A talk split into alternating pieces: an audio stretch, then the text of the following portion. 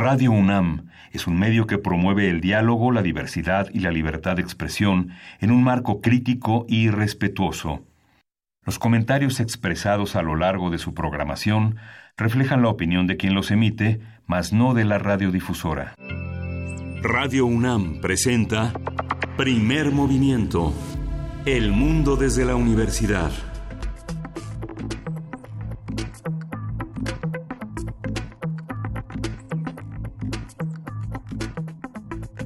Hola, buenos días. Hoy es martes 3 de marzo. Son las 7.04 de la mañana aquí en la Ciudad de México y estamos aquí en la cabina de Radio UNAM en primer movimiento. Berenice Camacho, ¿cómo estás? Buenos Así es, aquí estamos. Miguel Ángel Quemain, muy buenos días en este martes o también supermartes, el supermartes de los Estados Unidos. Sí. Eh, es la jornada electoral demócrata para sumar delegados a asambleas en 14 estados y es pues eh, está generalmente una elección clave para la carrera presidencial allá en Estados Unidos. Al parecer Bernie Sanders pues lleva una ventaja importante y pues bueno, así así estamos iniciando cuando son las siete con cinco minutos de la mañana. Muchas gracias por acompañarnos, por sintonizar Radio UNAM. Y pues, eh, si ustedes nos escucharon el día de ayer, nos hicieron ese favor, hablábamos del programa Sembrando Vida, esto por unos conversatorios del programa del SUSMAI de la UNAM, estábamos hablando del campo en la 4T y precisamente poco después de que nosotros conversábamos, pues se daba a conocer la carta de renuncia de quien es encargado del proyecto, coordinador del proyecto, el senador con licencia Javier May Rodríguez, subsecretario de Planeación, Evaluación y Desarrollo Regional de la Secretaría del Bienestar, y, y, pues bien, bajo, bajo ese cargo tenía en su coordinación el programa Sembrando Vida y también el programa de emergencia social en la frontera sur. Y, bueno, es un hombre cercano al presidente desde hace mucho tiempo que lo ha acompañado, presenta su renuncia y las razones de esta renuncia eh, que da a conocer en esta carta es que, según explica, no existen condiciones para continuar, dado que la secretaria del Bienestar, María Luisa Albores, eliminó o abrogó, dice así, es la palabra exacta que utiliza, abrogó de manera unilateral las funciones requeridas para operar, este programa. Así que, de momento, las actividades programadas quedan suspendidas. Es lo que dice el coordinador de Sembrando Vida en su carta de renuncia presentada el día de ayer. Y pues finalmente este e, es importante porque pues este es un uno de los programas insignia del gobierno de Andrés Manuel López Obrador que pareciera estar atravesando un momento pues adverso, ¿no?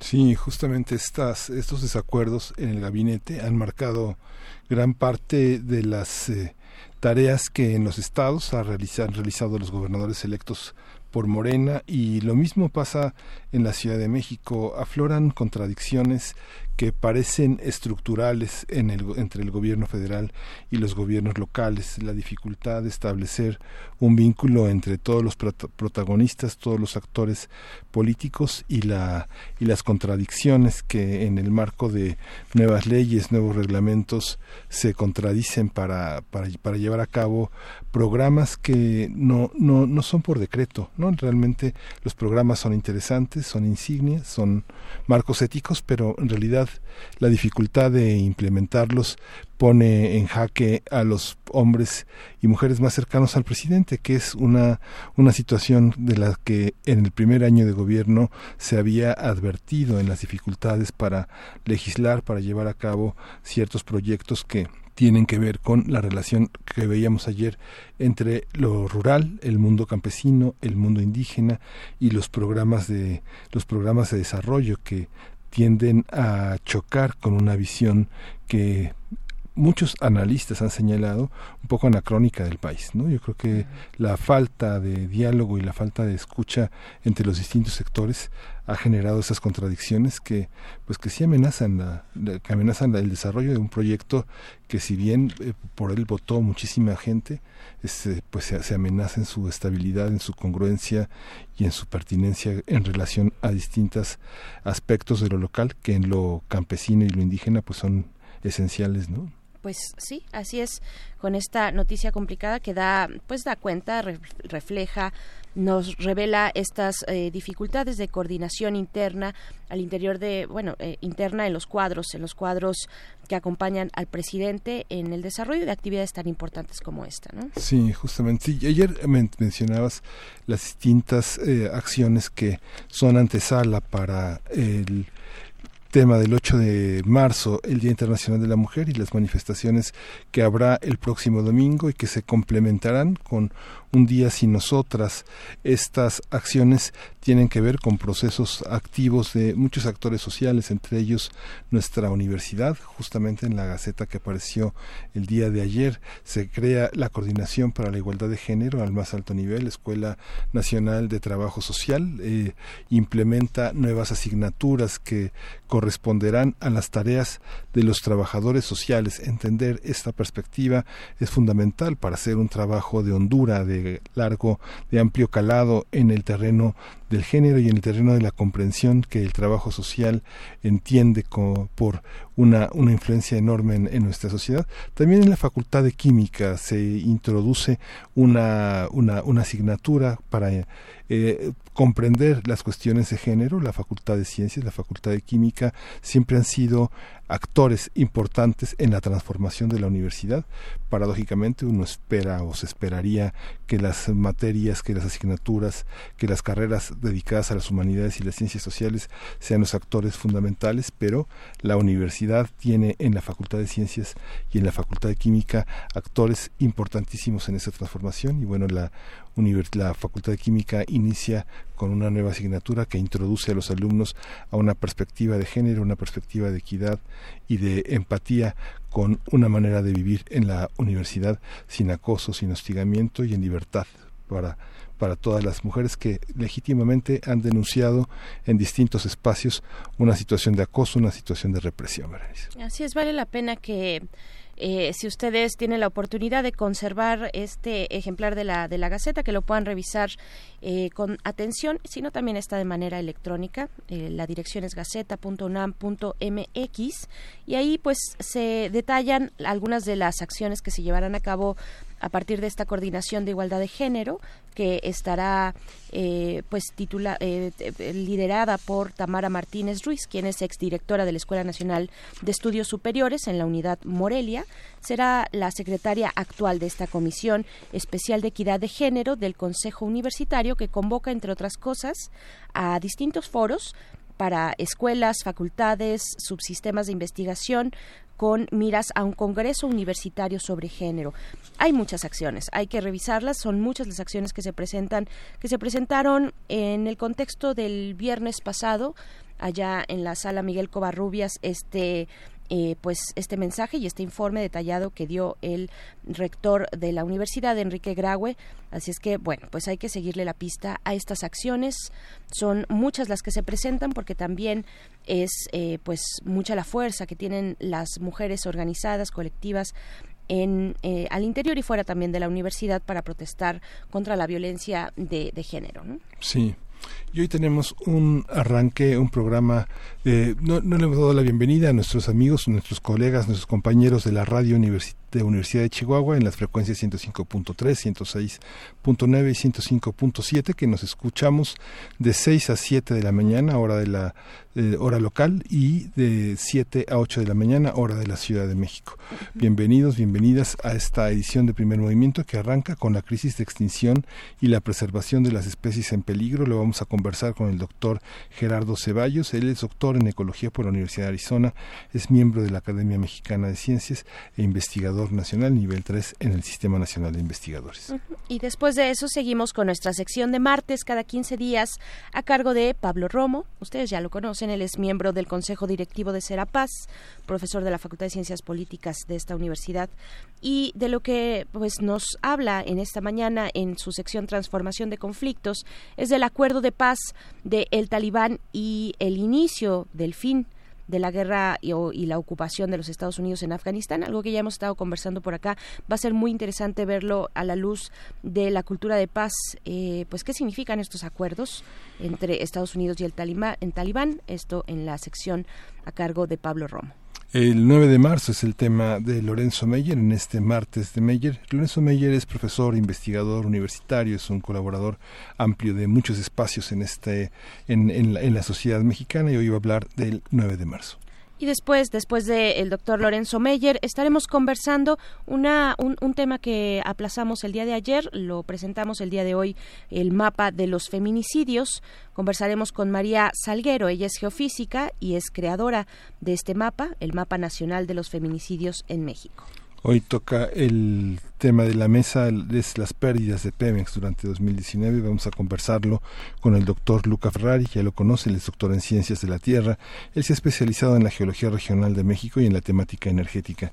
Él es investigador titular C del Centro de Geociencias en la UNAM, en el campus Juriquilla. Él es Premio Universidad Nacional 2015. Así es, las pérdidas que tuvo el año pasado eh, Pemex, que crecieron un 92% durante, pues, durante ese año, el 2019 y la poesía necesaria te toca a ti, Miguel. Me toca a mí la poesía necesaria, ya está lista. bueno, bueno, y después también tendremos una invitación con Valeria Lemus, quien es coordinadora del Centro Cultural Autogestivo El 77.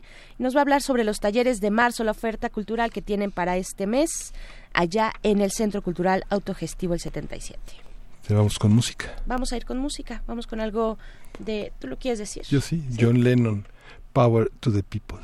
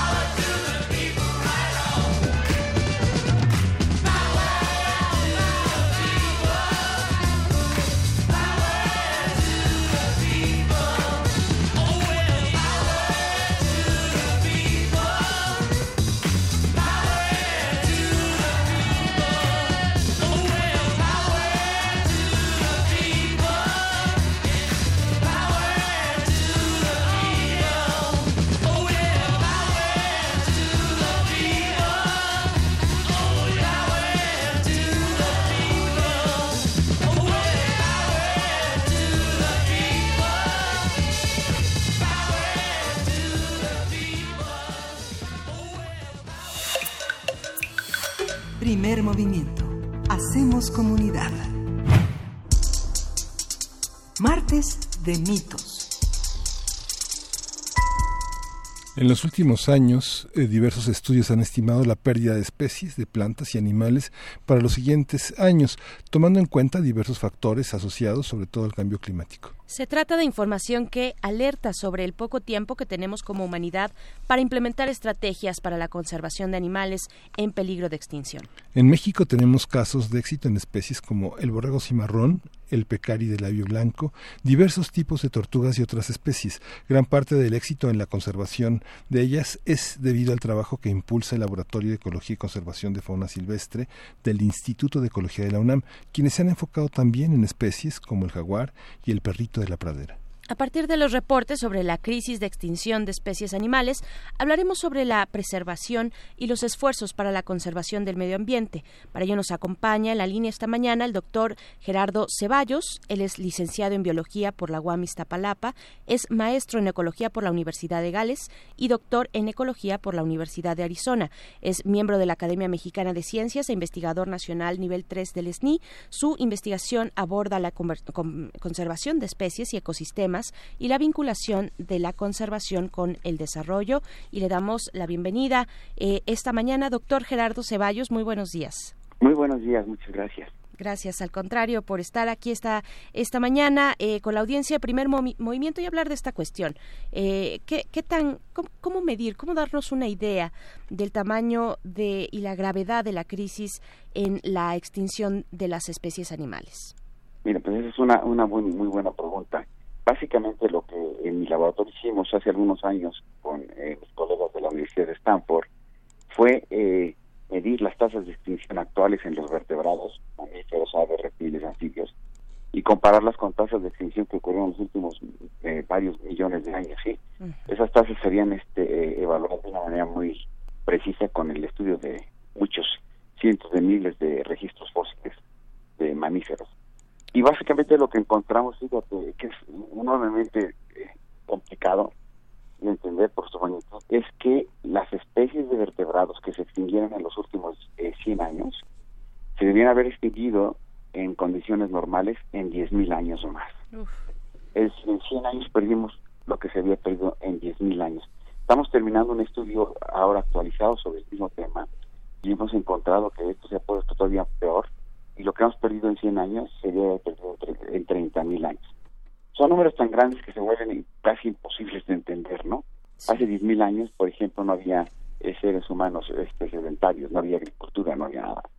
Eh, y esto lo que está pasando es que esta grave crisis de extinción no se debe todavía ni siquiera al cambio climático, va a ser todavía peor con el cambio climático, se debe básicamente a factores como la destrucción de, de los ambientes naturales, el tráfico de especies, ¿sí? la contaminación, la toxificación y otros ambientes globales, otras crisis globales que hemos causado humanos. Déjame tomar rapidísimo y decirles que en el caso de la eh, explotación ilegal, legal e ilegal de especies, nos ha llevado a cuestiones tan complicadas como esto del coronavirus. Sí. Hay un tráfico ilegal, ilegal e ilegal en, en, China gigantesco de muchas especies que está poniendo en riesgo. Yo te puedo decir que China es el país que está poniendo en riesgo a la mayor parte de las especies en el mundo, de animales raros en peligro por este tráfico. Y bueno, esta enfermedad lo que pasó es que tenían animales silvestres en condiciones eh, muy mal eh, eh, sanitarias, muy malas. brinca un virus a otros animales, seguramente domésticos o directamente al humano, y tenemos un problema como tan grave como este. claro, hay distintos momentos que podemos contar sobre, eh, por ejemplo, el caso del coronavirus, donde después como respuesta eh, para eliminar, eh, erradicar este tipo de padecimientos, también muchas personas se van en contra de las mismas especies. O sea, no solamente ya vivían en condiciones complicadas, animales silvestres en este caso para el coronavirus, sino que después se, se, se, da, se lleva a cabo una cacería, digamos, de, de estas especies. un exterminio, ¿no?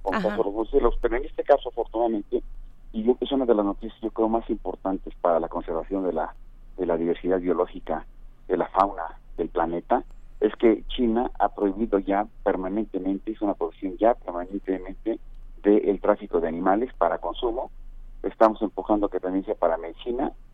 Y, este esto te puedo decir que es el tendrá, si se logra eh, concretar, será la eh, decisión más importante en los últimos 50, 60 años para la conservación de las especies. Es fundamental lo que está pasando y la respuesta de que se para el tráfico. Déjame decirte que eh, básicamente eh, hay muchas razones por las que hay que salvar las especies en extinción, la fauna y la flora silvestre, ¿no? Éticas, religiosas, filosóficas, económicas. La más importante, sin embargo, fíjate, y eso es súper importante que eh, lo entienda nuestro radio escuchas, es que las especies de plantas y animales silvestres son fundamentales para mantener las condiciones que hacen posible que haya vida en la Tierra. Es decir, cada vez que perdemos una especie de animal de plantas estamos erosionando la capacidad de la Tierra de tener vida en general y de tener vida humana en particular.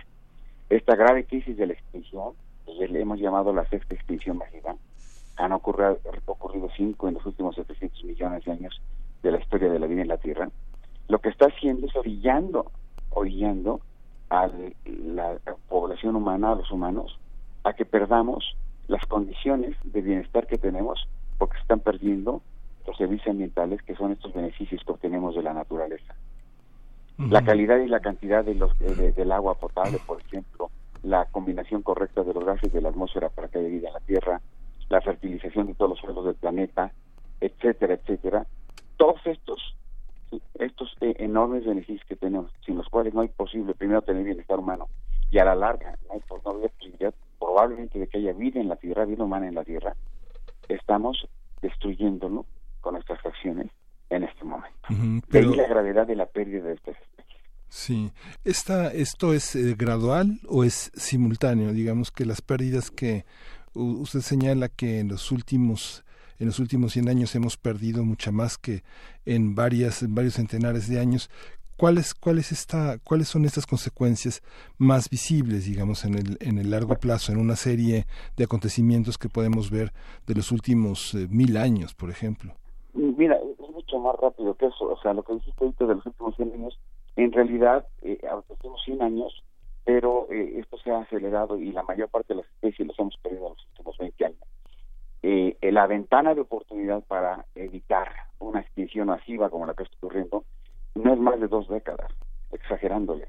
O sea, todavía hay tiempo, pero la ventana de oportunidad es muy pequeñita y no es gradual, es muy rápida y hay muchas veces que se extinguen especies y se extinguen otras especies eh, porque dependen de ellas. Por ejemplo, se, extinguen las abejas, se extinguen muchas especies que dependen de la polinización de ellas y a la vez se extinguirían especies que dependen de esas plantas para comer, etcétera. En el caso de nosotros, de ser humanos, fíjate que lo que es eh, realmente eh, grave y complicado y es muy difícil de comprender por la sociedad actual, por los políticos, por los tomadores de decisiones, es que esta grave crisis ya está ocurriendo en el cambio climático. Ahora, eh, los impactos severísimos del cambio climático ya se empiezan a sentir, es decir, todas las especies que están ya gravemente amenazadas en el cambio climático van a estar todavía mucho más amenazadas por el cambio climático. Nosotros, la humanidad, tiene dos décadas, dos décadas más para evitar un colapso.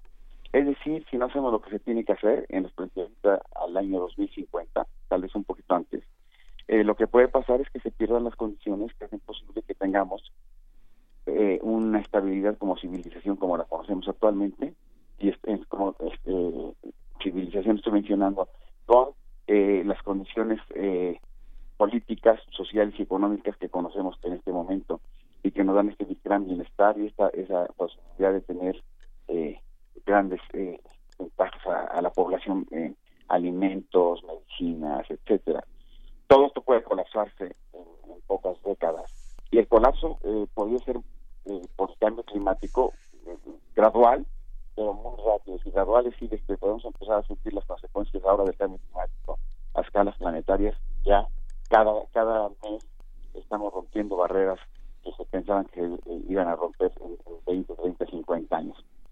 Es decir, eh, la humanidad se enfrenta, a mi juicio, al juicio de muchísimos otros eh, investigadores, hay una carta firmada por 15.000 científicos del planeta que pensamos esto, basado en datos, es que la humanidad tenemos que actuar ya si queremos evitar este colapso en el año 2050, 2060, tal vez un poco antes. claro. Doctor Gerardo Ceballos, ¿por dónde empezar? Por ejemplo, para el caso de China y comparándolo un poco con México, ¿cuál es el estado de este tráfico legal e ilegal de fauna silvestre? Bueno, en México, desgraciadamente, el tráfico ilegal de especies es un tráfico muy severo. Eh, no tenemos datos concretos porque precisamente eh, el, el, aparato para medir estas cosas, que era la POFEPA, era muy débil y ahora se ha debilitado aún más con este nuevo gobierno. Y porque obviamente el tráfico de especies es ilegal, es como el tráfico de drogas, es una cuestión bastante difícil de ver en la investigación.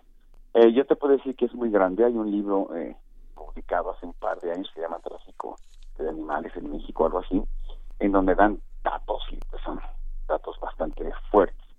Y hay especies como por ejemplo la vaquita marina, que sabemos que se está extinguiendo, y lo más seguro es que se va a extinguir porque no están haciendo las acciones adecuadas. Se está extinguiendo porque eh, la, eh, queda atrapada en las redes de pesca para sacar un pez que hay en el Alto Golfo. El pez y la vaquita marina son endémicos de México. El pez es la totuaba y la totuaba se llega a vender, fíjate, fíjate qué locura, en China hasta en 100 mil dólares un kilo de el buche de este animal. Es decir, ese tráfico ilegal es el que ahora está parando China, el gobierno china, y si se puede parar, eh, pues va a ser muy bueno. En México, ¿qué tenemos que hacer? ¿Por dónde empezar? Bueno, mira, eh, eh, en el laboratorio, yo trabajo con otros colegas de otros grupos, hemos trabajado impulsando conservación a varios niveles. Primero tenemos que tener investigación básica de mucha calidad, como la que desarrollamos en la Universidad Nacional y en otros lugares en México. Es decir, los, los presupuestos para investigación básica deben eh, aumentarse, porque esa es la base para que entendamos los problemas. Después se debe hacer conservación en el campo, trabajar con las comunidades que son dueños de los grandes eh, eh, terrenos que todavía tienen bosques y selvas, para que ellos reciban beneficios económicos del cuidado de sus selvas. Y tenemos que trabajar con políticas públicas importantes. Por ejemplo, la Guardia Nacional, hemos estado trabajando con la Guardia Nacional, la misión ambiental, y en la Guardia Nacional hemos encontrado un gran eco positivo para que el número de personas destinadas al, cuidado del medio ambiente de la Guardia Nacional aumente, ¿sí? Ahorita había menos un poco como 150 eh, compromisos que se aumenten a unos 600 a finales de marzo y a unos 1000 o 2000 a finales del año, y estas son buenas noticias. Es decir, tenemos que trabajar, hay cuestiones como el borrego cimarrón, hace muchos años, en los años 90, se cerró la cacería del borrego cimarrón de presiones de Estados Unidos, hicimos eh, los estudios y sin el incentivo de la cacería, del cuidado de la cacería, se iba a extinguir, se abrió la cacería otra vez de una manera regulada, se regula bastante bien en México, y actualmente hay 11.000 borregos cimarrones. Y este es un ejemplo que hay que entender importante. Fíjate, a mí personalmente no me gusta la cacería, pero como científico, una cuestión es mi cuestión filosófica, lo que me gusta y esto es la cuestión, la científica, lo que los datos me dicen que, puede funcionar. Y en el caso del borrego cimarrón, los 50 o 60 animales que se cazan cada año, es suficiente para generar grandes recursos e incentivos para que se proteja a la población. Y al proteger a la población de borregos cimarrón estás protegiendo millones y millones de hectáreas de zonas áridas que no tienen mucho valor de otra manera para eh, proveerles a los habitantes beneficios económicos y estás protegiendo, como son muchos millones de hectáreas, también muchísimas otras especies de plantas y animales que de otra manera no tendrían protección. Entonces es menester que sigamos incidiendo en tres cosas, en una, buena investigación, en conservación en el campo, en, en sitio in situ, y en que haya políticas eh, públicas adecuadas. En este momento México no ha definido como país cuál va a ser su política ambiental en este sexenio y es por lo tanto imperativo que trabajemos con las autoridades para que se defina una política ambiental que nos lleve a tratar de, parar los enormes efectos negativos del tráfico ilegal de especies, de la extinción por un lado, y por ejemplo problemas como el cambio climático, como la toxificación que es el envenenamiento que está ocurriendo en el medio ambiente por productos químicos terribles, que es tan grave el problema ahora como el cambio climático y más inmediato, etcétera, etcétera. Hay una parte que tiene que ver con lo internacional. ¿Qué, ¿En qué México está alineado en lo internacional y qué de lo internacional no contempla aspectos de la ecología mexicana que deben atenderse por nosotros en un ámbito más local? Bueno, esa es una muy buena pregunta. México ha firmado prácticamente todos los convenios internacionales eh, relacionados con eh, fauna silvestre, la conservación de la fauna silvestre, por ejemplo, la Convención del Tráfico de Especies, la eh, es parte de la ONU de muchos, eh, eh, ¿cómo se llaman? Acuerdos para proteger especies migratorias, por ejemplo, para las especies marinas. México durante muchos años, a pesar de los enormes problemas que tenemos, ha mantenido un cierto liderazgo en temas de eh, áreas protegidas, de conservación de especies en peligro, etcétera. Es decir, a nivel internacional, México y ha firmado y es parte de, yo me decir, casi todas las eh, organizaciones y los acuerdos que se requieren para proteger a las especies. A nivel nacional, lo que se requiere precisamente, bueno, una cosa de la que no se habla es que el tamaño de la población humana en México y en el planeta sigue creciendo. Y ese es el problema fundamental. El problema más básico de todos y que no se va a poder resolver el problema ambiental del planeta es si no paramos el crecimiento de la población humana. Es imposible que México pueda planear qué vamos a hacer en los próximos 20, 40 años, 50 años, si no sabemos cuántos mexicanos va a haber. Y si se fijan, no hay una política de, población, se abandonaron después de los años 80 una política de población. Es decir, no, no planeamos cuántos debemos ser y eso es fundamental. Y la segunda fase, cuestión importantísima de este problema es la inequidad social, ¿no? Entre países y adentro del país. En México, la diferencia entre ricos y pobres en este momento se dice, eh, las estadísticas dicen que es eh, peor que la que había en 1910 cuando fue la revolución. Es decir, la distancia entre los pobres y la clase media es gigantesca, pero entre la clase media y la clase rica es eh, un tamaño que es casi imposible que una persona de clase media pase a ser rica y es mucho más fácil que pase a ser eh, pobre. Eh, estos dos problemas tendrían que atenderse. Y la otra es que es un momento en donde las universidades de investigación, en donde tenemos que tener mucha creatividad. Tenemos que ver los problemas ambientales, por ejemplo, el tren Maya, en donde se va a hacer que haga de tal manera no solamente que se minimicen sus impactos, que se pueda hacer, y se puede hacer bastante bien, sino que sea un mecanismo para lo que le importa al gobierno federal, ¿sí? para que podamos consolidar la conservación de las selvas de la península de Yucatán, que ya están ahorita asediadas por muchos otros problemas, que es, por ejemplo, lo que estamos haciendo en mi laboratorio. Estamos trabajando con eh, el, Tren Maya, con Fonatur, para que eh, se haga bien, ya se están haciendo eh, las manifestaciones de impacto ambiental, ya no pasa por ninguna reserva etcétera, etcétera, muchos eh, temas importantes, sólidos, pero ahora estamos viendo cómo a raíz del tren Maya podemos consolidar reservas, por ejemplo, estamos planteando que se incremente a doble la reserva de la biosfera de Calakmul de 720 mil hectáreas a un millón y medio de hectáreas, adjuntándole dos reservas estatales que están bastante eh, abandonadas. Y imagínate el impacto, pues imagínate el impacto positivo de esto. Estamos viendo que los corredores biológicos, si funciona el tren, hay un fideicomiso y que de las ganancias se vaya a todos los corredores biológicos, todas las últimas olas del, de Yucatán, de la península, tengan un eh, recursos para pagarle a los dueños de la tierra eh, servicios ambientales, es decir, dinero cada año como una renta para que no destruyan su selva y puedan sobrevivir de esto. Y así muchos otros eh, eh, temas. Es el momento en que México y los científicos, por ejemplo, yo llamo que los científicos metafóricamente salgamos a la calle.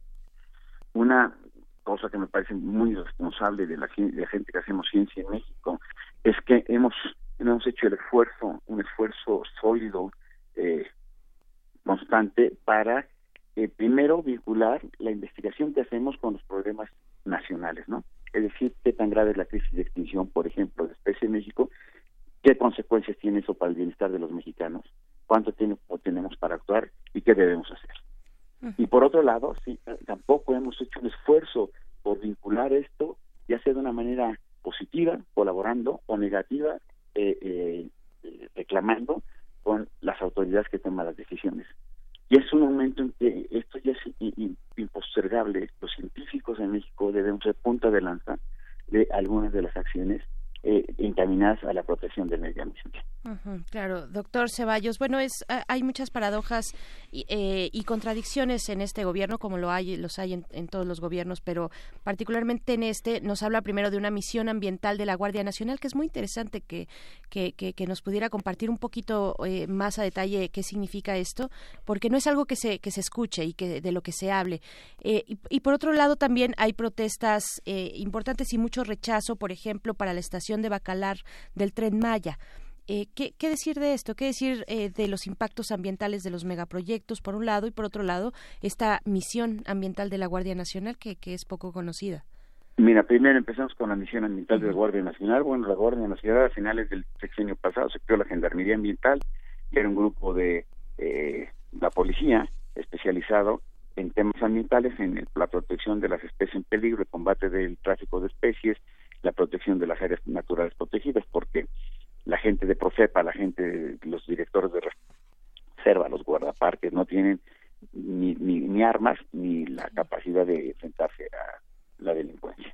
Entonces, la Guardia Nacional ahora, precisamente, eh, es un organismo, es eh, la Guardia la misión ambiental de la Guardia Nacional es una sección de eh, esta de la policía de la Guardia Nacional que está dedicada y se ampliará para combatir estos problemas. Eso es un gran logro.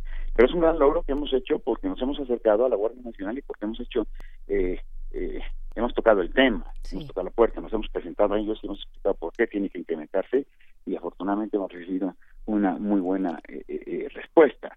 la gente que toma estas decisiones generalmente es gente que entiende los problemas y se los explica de una manera también correcta, ¿no? Y ahí que yo digo que también tenemos que salir y explicarlo. Ahora, en el caso del tren Maya, por ejemplo, la estación de Bacalar, yo lo que te podría decir, aquí se mezclan un par de cosas. Pues no están básicamente tres cosas. La primera, la información y la desinformación. En este gobierno, como en los anteriores se ha usado mucho, hay eh, hay gente que legítimamente está este preocupada, ¿no? Pero hay muchas eh, cuestiones ilegítimas y se usa la misma técnica que se usaron en los años pasados de malinformar a la población y ahora con las redes sociales se puede hacer eso bastante bien. Entonces puedes malinformarlas, decir que no hay impactos del tren Maya, puedes malinformarlas, decir que hay muchos impactos que no hay. En, en relación a, Bacalar, por ejemplo, y, lo que, y a, muchas otras zonas, yo te puedo decir que la, la, eh, laguna de Bacalar va a desaparecer en los próximos 10 años, 12 años, si no se hace algo como lo que se pretende hacer con el tren Maya. El tren Maya lo que pretende hacer con una estación y con los recursos que se van a hacer, y esto no es porque salir nada más del tren, y salido de y los estudios, etcétera, es que la única manera de controlar el desarrollo de los propietarios que tienen terrenos en la zona y son propietarios privados y los ejidos de Bacalar, la destrucción y la anarquía con la que está creciendo eso, pues va a acabar con, con la laguna. Aunado a eso, muy cerquita de la laguna están los menonitas, que han devastado miles de hectáreas, usan fosfatos y otras cosas. Esos temas, lo que nosotros hemos introducido en la balanza, el tren no puede construirse y no puede mitigar los impactos locales que se pueden mitigar si no es la gran visión. Es decir, si no ordenamos todo el municipio, ¿sí? Si no ordenamos y si no ordenamos, por ejemplo, el desastre que están causando los menonitas con la deforestación ilegal, y el, el cultivo de, de, soya y transgénica y otras cosas que no se pueden y el uso de eh, pesticidas enormemente eh, contaminantes y peligrosos. Es decir, tenemos que ver el tren Maya y cualquier otra mm, obra de infraestructura como esta en su en su visión completa. Y lo primero para eso lo que tenemos que entender es la situación en la que ya se encuentran eh, el lugar, ¿no? Te pongo otro ejemplo, Tulum. Tulum ya está aprobado por el Cabildo ya lo estaban haciendo, eh, estaba dividido en cinco mil lotes o algo así, una cosa, una, un absurdo en donde cada lote tenía como eh, 30 metros por 30, no sé, no sé. Estamos hablando de lotes de 200 metros cuadrados en la selva, en lo que tiene. Ya se tiene 5.000 salas. No, no va a haber selva, no va a haber todo en pocos años si, si esto no se arregla. Eh, nuestra apuesta es que si no hay una obra de infraestructura como el tren, que le interesa al gobierno, especialmente este gobierno, y que eh, venga a destinar recursos, estudios, esfuerzos para corregirlo, vamos a perderlo. Entonces, lo primero que tenemos que entender es que la península de Yucatán y el territorio nacional no está en, en una situación privilegiada, está en una situación bastante, eh, los recursos naturales están siendo amenazados por muchos otros impactos. Acaba de salir, por ejemplo, que en el norte de la península, 16.000 hectáreas, una cuestión gigantesca, han sido destruidas para sembrar eh, cultivos, creo que es maíz y este y sorgo, me, me, parece, y están asociados al jefe de la oficina de la presidencia. Es decir, todo esto ya está ocurriendo. Entonces, ¿qué tenemos que hacer? Y esa es la posición de los científicos. Nosotros primero es evaluar, hicimos un diagnóstico que está mal, proponer estas medidas que hasta ahorita se han cumplido y con esto tratar no solamente de que estas obras de ¿ves? En, en particular es en la que me refiero que es en la que nos hemos metido las otras no nos hemos metido y no quiero meterme porque son impactos diferentes. Ninguna tiene eh, los posibles impactos negativos o positivos que puede tener el tren Maya por lo que queda. Entonces la ciencia nos dice hay mucha gente que me dice que yo no creo que el tren no tenga impactos o es que yo creo que el tren sí tiene impactos y, y la respuesta es que creer es un acto de fe. Para eso tenemos la ciencia, para eso tenemos la información, para eso tenemos una gran cantidad de métodos y técnicas para medir estos impactos y se puede hacer. Lo que yo te podría decir que en Bacalar, si se hace la estación correctamente, asociada a estos temas que te digo, parar la deforestación de los menonitas, dejar de que siga destruyendo la selva, eh, dar una solución a los dueños de la laguna, que son muchísimas personas que legalmente son dueños de una parte de la laguna, eh, no les puedes llegar y prohibir que construyan en la laguna si no les das una salida, una alternativa, ¿no?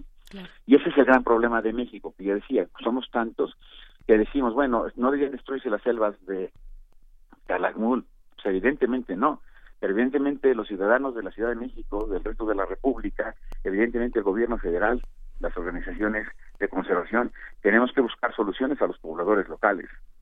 Nosotros eh, dentro de la reserva le pagamos desde hace, desde hace 12, 14 años tengo una pequeña fundación que se llama Amigos de Calakmul. Son solamente tres personas y Amigos de Calakmul le pagamos servicios ambientales desde hace más de una década, como menciono, a tres ejidos adentro de la reserva de Calakmul. Y estos ejidos, por no tocar su selva, reciben eh, una cantidad considerable de dinero, hicimos un fideicomiso, y por lo tanto ya no pueden tirar su selva y les podemos exigir que no la tiran y hagan otras cosas. Pero ¿cómo puedo yo presentarme a los ejidos dueños de la tierra y decirles que no tiren su selva si están en condiciones de pobreza o muy marginales, mientras yo tengo coches, teléfonos celulares, etcétera. Es decir, el replanteamiento de estas acciones de conservación tiene que ver dos escalas, la regional, que es donde están los recursos, y la nacional, que son los beneficios que obtenemos. Y esto es lo que tenemos que tratar de acoplar. Y es allí con esto acabo que donde los grandes proyectos como el Tren Maya y otras acciones como el combate a la pobreza, etcétera, bien, bien hechos, pueden venir no solamente a mitigar, a, digo, a, no tener, eh, causar eh, impactos severos, sino a mitigar.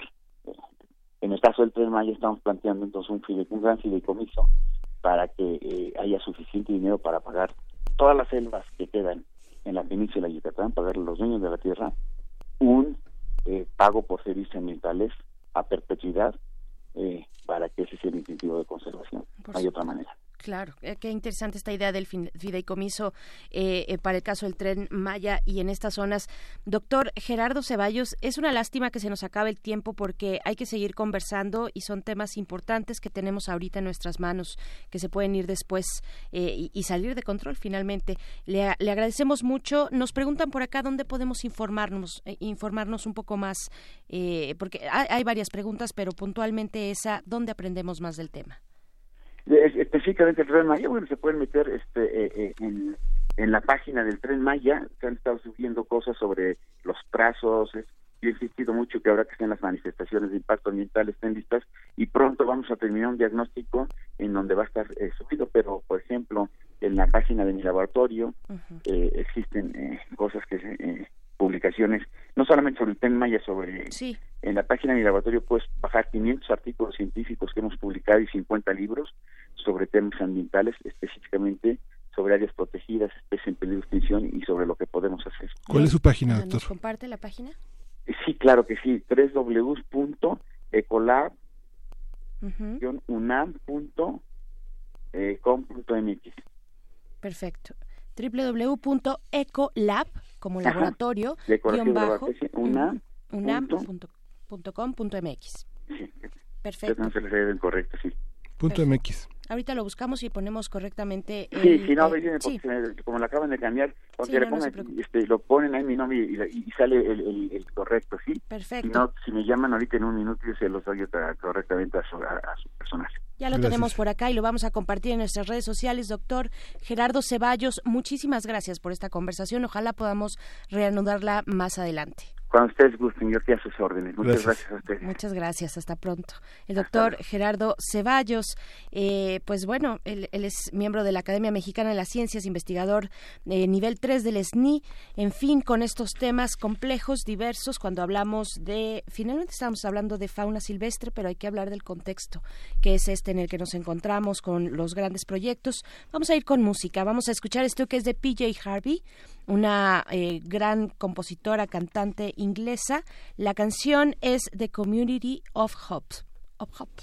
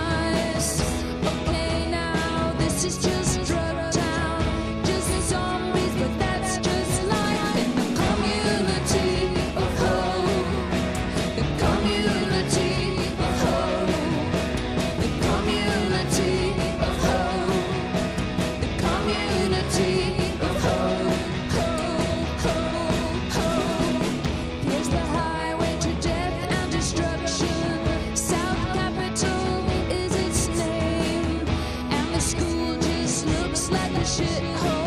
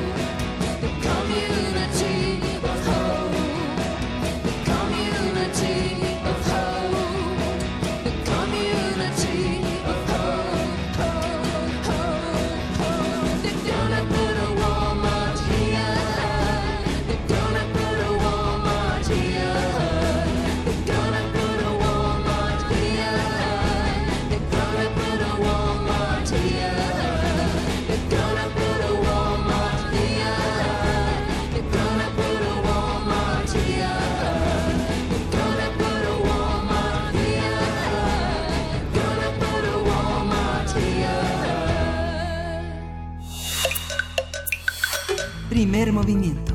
Hacemos comunidad. Transformación de conflictos. Esta mañana de martes le damos la bienvenida a Pablo Romo. Él es miembro del Consejo Directivo de Serapaz y también está a cargo de esta sección Transformación de Conflictos para hablar esta mañana del acuerdo de paz con el Talibán y el inicio, el fin de la guerra de ocupación de Estados Unidos en Afganistán. Bienvenido Pablo Romo, buenos días, te mandamos un, saludo caluroso esta mañana. Muy buenos días, Berenice, muy, muy buenos días, Miguel Ángel. Buenos días, Pablo. Cuéntanos, por favor. Pues mira, estamos yo creo que ante este un eh, acontecimiento muy importante que pasa eh, debajo de las grandes noticias del coronavirus y otros temas, este, y que me parece que eh, nuestro auditorio eh, pues tiene que conocer y tiene que reflexionar en torno a los acuerdos de paz. Después de 18 años y unos meses de guerra, de invasión este, en Afganistán, es importante el momento que en el que culminan en este el sábado pasado. Este Qatar se ofrece como un espacio para eh, eh, catalizar las eh, demandas de los de ambas partes, encontrarse y ofrece su territorio para la, para la firma de un acuerdo no muy grande no muy este extenso en contenido, pero de alguna manera puede ser significativo. Tiene muchos bemoles, pero definitivamente es un paso importante para el fin de la ocupación de Estados Unidos en Afganistán. Hay que recordar que hace 18 años inicia esta eh, una, una invasión y la guerra porque eh, Estados Unidos considera que em, están eh, los el, el, talibán está el gobierno talibán está em, refugiando en su territorio grupos que él considera terroristas sin embargo hay que recordar que en realidad este Bin Laden no está en Afganistán, está oculto en Pakistán, por ejemplo. Este, y atacan también eh, a Irak, aprovechando que están en guerra. En fin, 18 años de guerra, llega el momento de la paz, y la pregunta es, ¿habrá que celebrar un acuerdo de paz? Yo creo que siempre hay que eh, celebrar, por más pequeño que este puede significar, eh, un paso para la paz definitivamente sí hay que celebrarlo, a pesar de que los cuatro puntos que contiene este acuerdo son bastante frágiles y bastante raquíticos. ¿Cuáles son estos cuatro puntos? El primer punto eh, se refiere a eh, el talibán se compromete a que en el territorio que ocupa, que tiene ocupado y que de alguna manera hay un reconocimiento de que está ocupando el talibán este territorio, no va a albergar a grupos eh, internacionales terroristas que quieran atentar contra Estados Unidos. Este sería el primer acuerdo. Segundo sería establecer una hoja de ruta, una especie de, de, agenda para eh, establecer un tiempo determinado que las fuerzas de Estados Unidos y su coalición, según este acuerdo dice, en realidad ya no hay nadie de la coalición que esté en el territorio afgano, pero bueno, la OTAN de alguna manera está simbólicamente ahí, y salgan. Entonces, hay una, hay una especie de, de hoja de ruta en la cual eh, se establece la salida de las de tropas de ocupación. Eh, eh, en este momento hay alrededor de unos 14.000 o 12.000, depende de las fuentes, eh, tropas regulares de Estados Unidos ahí y promete sacar alrededor de 4 o 5.000 personas inmediatamente, cuatro mil eh, o cinco mil soldados. El tercer acuerdo es generar un acuerdo político y promover y apoyar desde Estados Unidos entre el gobierno reconocido más o menos este de la República Islámica de Afganistán y este con el Talibán, con las tropas irregulares, digamos, eh, que están ocupando la mayor parte del territorio de Afganistán. Hay que decirlo también esto. Y cuarto, el cese eh, eh, al fuego total. Hay un en, esta semana y la pasada hay una especie de cese al fuego que reconoce más o menos el gobierno de la República Islámica de Afganistán, aunque en realidad ha habido eh, todavía ataques de una y otra parte, pero parece que hay un cese al fuego. Entonces, ¿habrá que celebrar esto? Sí, hay que celebrarlo, pero hay que reconocer algunos eh, bemoles importantes. Eh, eh, primero, ¿por qué celebrar? Porque se retira una tropa extranjera de un país independiente. Esto es importante. Ahora, la capacidad que tiene la República Islámica de Afganistán para este, generar eh, una victoria con el talibán va a ser muy difícil. Y esto significa muchas cosas para la población al interior de Afganistán, ciertamente. Pero en el nombre de las buenas causas, en el nombre, en este caso, de, digamos, de los derechos de las mujeres, se puede generar, este, se han generado 18 años de guerra y, este, y se han eh, justificado eh, en el nombre de eso y de la democracia, etcétera, que no lo han logrado implementar y que realmente no se ha preocupado demasiado las tropas de ocupación por eh, mantener eh, un país, eh, digamos, democrático y libre de violencia contra las mujeres. Em, tenemos grandes bemoles. Un gran bemol que, que, tenemos ahí de entrada es qué significa em, que el talibán em, diga que no va a haber grupos terroristas en su territorio. quien califica terrorista, Estados Unidos o el talibán. Esto sería, en primer lugar, un gran problema eh, porque no considera, por ejemplo, Al Qaeda como un grupo terrorista. Eh, y esto es un problema, evidentemente, para Estados Unidos.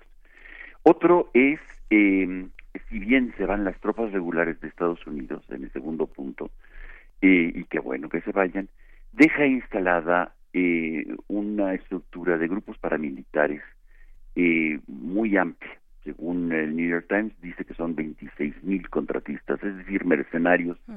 gente que le gusta la guerra, gente ex veteranos, ex, eh, ex militares o aventureros, que, este, que ha contratado el gobierno de Estados Unidos para coadyuvar en las tareas de control territorial en Afganistán. Quedarse ahí es qué va a pasar con estos contratistas, digamos, se acuerdan de este Blackwaters y estas eh, estas organizaciones mercenarios que que tiene contratados los gobiernos el gobierno de Estados Unidos en esos territorios. Hay que recordar qué va a pasar, es una cosa que no está establecido dentro de los acuerdos de paz. Siguiente punto sería el asunto de la capacidad que tiene el gobierno instalado que desde el punto de vista talibán es un títere de Estados Unidos y, con alguna razón tendrás de decir eso, eh, para poder generar un acuerdo y un puente para la paz. O va, eh, al retirarse las tropas de Estados Unidos, va a generarse una guerra civil este, de incalculables muertos nuevamente. Esto es un gran riesgo, sobre todo por lo que está diciendo el actual presidente, que no está del todo claro si es presidente, este, Gani, este, que porque esta reelección que se sucede el año pasado no está todavía calificada si está o no como presidente electo. Y hay una gran tensión, sobre todo con el primer ministro Abdullah Abdullah.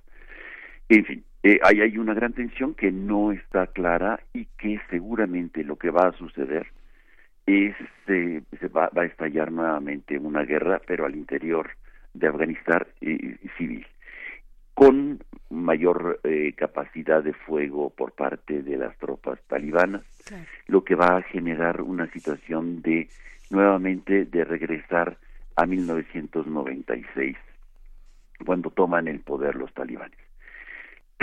y el cese al fuego, por lo tanto, va a ser un momento muy frágil. Estamos ante un momento complicado en, eh, en, esa región porque va a haber otros intereses. Pakistán está muy cerca. Eh, Rusia no deja de tener todavía interés y sobre todo está herido después de que fue expulsado por el grupo este de los mujahidines que se convierten después en talibanes.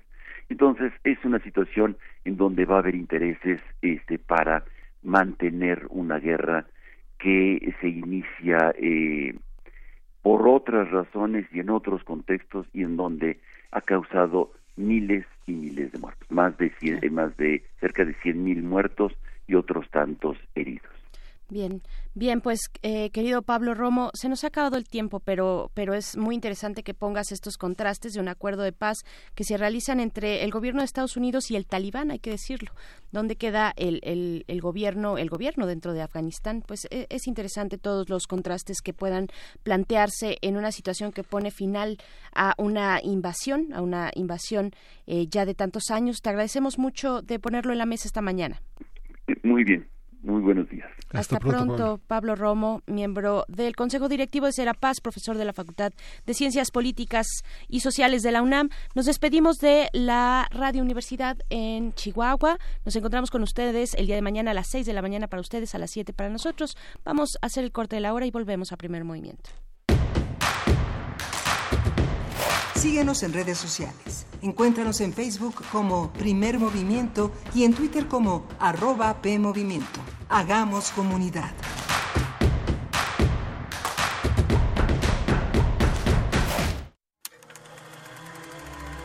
Desde Venecia, pasando por Cannes, hasta los premios Oscar, el cine iberoamericano está conquistando a los públicos más exigentes. Las películas más relevantes de todos los géneros y formatos, los grandes cineastas y también los actores están en Encuadre Iberoamericano. una coproducción de TV UNAM y Canal 22 que conducen Fernanda Solórzano y Leonardo García Tsao. No te lo pierdas el primer viernes de cada mes a las 21 horas por la señal de TV UNAM. Síguenos también por tv.unam.mx y por nuestras redes sociales. La salud pública en el México de hoy corre riesgo. Falta de atención médica, escasez de medicamentos, niños con cáncer sin tratamiento, cobro de servicios que antes eran gratuitos y filas de espera interminables.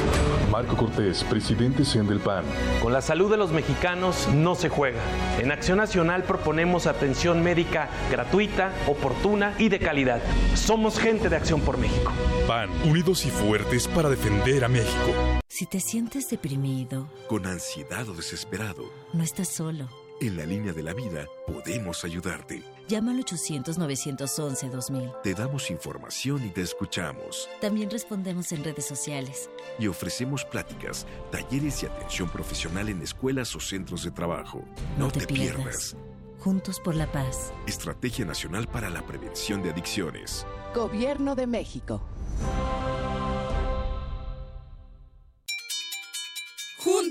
En la lucha por nuestros derechos.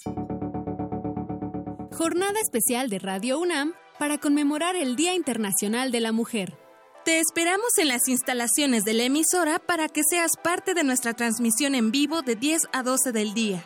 Conversaremos con la activista Olimpia Coral y la abogada Andrea Enríquez, acompañadas de la poesía de Carol Cervantes y la música de Dafne Zúñiga. Somos nosotras, somos auroras.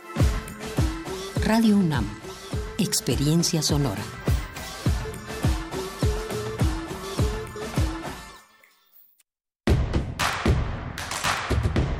Queremos escucharte. Llámanos al 55 36 43 39 y al 55 36 89 89. Primer movimiento. Hacemos comunidad. Hola, muy buenos días. Bienvenidos, bienvenidas. Estamos de vuelta en primer movimiento. Acabamos de hacer este corte de la hora para iniciar nuestro segundo eh, momento aquí eh, pues tendremos distintas eh, informaciones, ángulos y, este, sobre todo reflexiones. Pero le damos la bienvenida antes que nada a la radio Nicolaita. Ustedes estarán eh, pues en estas frecuencias, estaremos con ustedes gracias a la Universidad Michoacana de San Nicolás de Hidalgo. En el 104.3 llegamos hasta Morelia y nos da mucho gusto en esta red de radios universitarias que nos permite llegar hasta allá. Así, así es que bienvenidos, bienvenidas. Están también nuestras redes sociales para que se puedan poner en contacto, para que hagamos comunidad desde donde quiera que nos escuchen. Arroba PMovimiento es la manera en la que nos encuentran en Twitter y Primer Movimiento UNAM, así estamos en Facebook. Y bueno, Miguel Ángel, aquí seguimos. Hola, buenos días, buenos días a todos nuestros radioescuchas, a las personas que están siguiendo esta transmisión desde las 7 de la mañana. Hemos tenido una semana pasada muy importante en el tema de la ecología y continúa hasta hoy que justamente Uriel Gámez nos comenta que Hoy es el Día Mundial de la Vida Silvestre, este 3 de marzo. Por eso hemos organizado todas estas actividades en torno a la conservación, a la perspectiva internacional y a las perspectivas nacionales que celebran la biodiversidad, eh, incluyendo la fauna y la flora silvestres en todas sus variables y hermosas formas. Hoy justamente la UNAM a través de Universum genera un programa que dedicado a las poblaciones infantiles y adolescentes permite acceder a los recursos que la universidad a través de la Dirección General de Divulgación de la Ciencia ha colocado en nuestros museos al alcance pues de una enorme población no solo universitaria. La universidad no tiene muros la universidad extiende sus conocimientos y alcances a toda la población. Y bueno vale la pena que se acerquen a Universo a, a esta universidad de la nación que ha puesto en este museo una enorme posibilidad de entender la naturaleza y la ciencia. Así es, eh, pues bueno, es el Día Mundial de la Vida Silvestre, este 3 de marzo, y para los que apenas sintonizan, pues estuvimos conversando en la hora pasada precisamente acerca de la crisis de extinción y la preservación de las especies en peligro eh, en, nuestro país, eh, todo en el marco, sí, de este día, pero también de lo que ocurre con el coronavirus, de, de cómo se originó este, esta nueva cepa de coronavirus, pues bueno, lo que está ocurriendo en China, importante que esta eliminación eh, que decreta el gobierno chino del tráfico de animales para consumo, eh, de, este tráfico ilegal para consumo eh, humano, pues bueno, creo que hay que darle seguimiento puntual a este, a este punto, entre otros muchos que ya nos comentaba el doctor Gerardo Ceballos, a quien le agradecemos mucho su participación esta mañana. Hay que volver a tomar este tema. Y, bueno, hay muchos también comentarios en redes sociales. Gracias a todos y cada uno de ustedes que nos escriben. Refrancito R. Guillermo está por acá. Ángeles Berlioz dice gracias por aclarar, lo de Bacalar, que también es un tema de impacto ambiental. Cuando hablamos del tren Maya, eh, la estación en Bacalar pues tiene sus complicaciones como las tiene las tienen otras de las estaciones de este gran proyecto del gobierno federal. Pues bueno, hay que hay que estar ahí consultando a los expertos, que el gobierno también lo haga. Es, es lo que hace el doctor Ceballos. Él está eh, pues en este impulsando este fideicomiso también para, para Bacalar. En fin, eh, mucho que seguir conversando. Gracias a Patricia GR, a Diogenito que está por acá, Gabriel del Corral también que nos pedía una dirección para, para encontrar, bueno, un, un lugar, un sitio para encontrar más información. Y nos decía el doctor eh, Ceballos, ecolab-unam.mx así lo podemos encontrar. Pero bueno, si ustedes ponen en el buscador doctor Gerardo Ceballos eh, UNAM, pues bueno, pueden encontrar muchos de los materiales que se han realizado en investigación. Sí, justamente estamos en, la, en esta página, es es.escolabunam.com, es una página relativamente privada, de un dominio de un dominio público que no pertenece a la universidad, pero que tiene más de 50 libros, más de 100 artículos en español y en inglés en la, parte de publicaciones. Es muy impresionante cómo ha puesto cómo han puesto este conjunto de investigadores más de 160 artículos científicos de divulgación, 143 capítulos de libros y 51 libros sobre nuestro entorno de fauna silvestre. Y bueno, el doctor Ceballos ha hecho esto en el Laboratorio de Ecología y Conservación de Fauna Silvestre de la UNAM. Pero vamos a ir con música, vamos a ir con música y vamos a escuchar de Shimbo, Highway, Highway, tú los iguanos.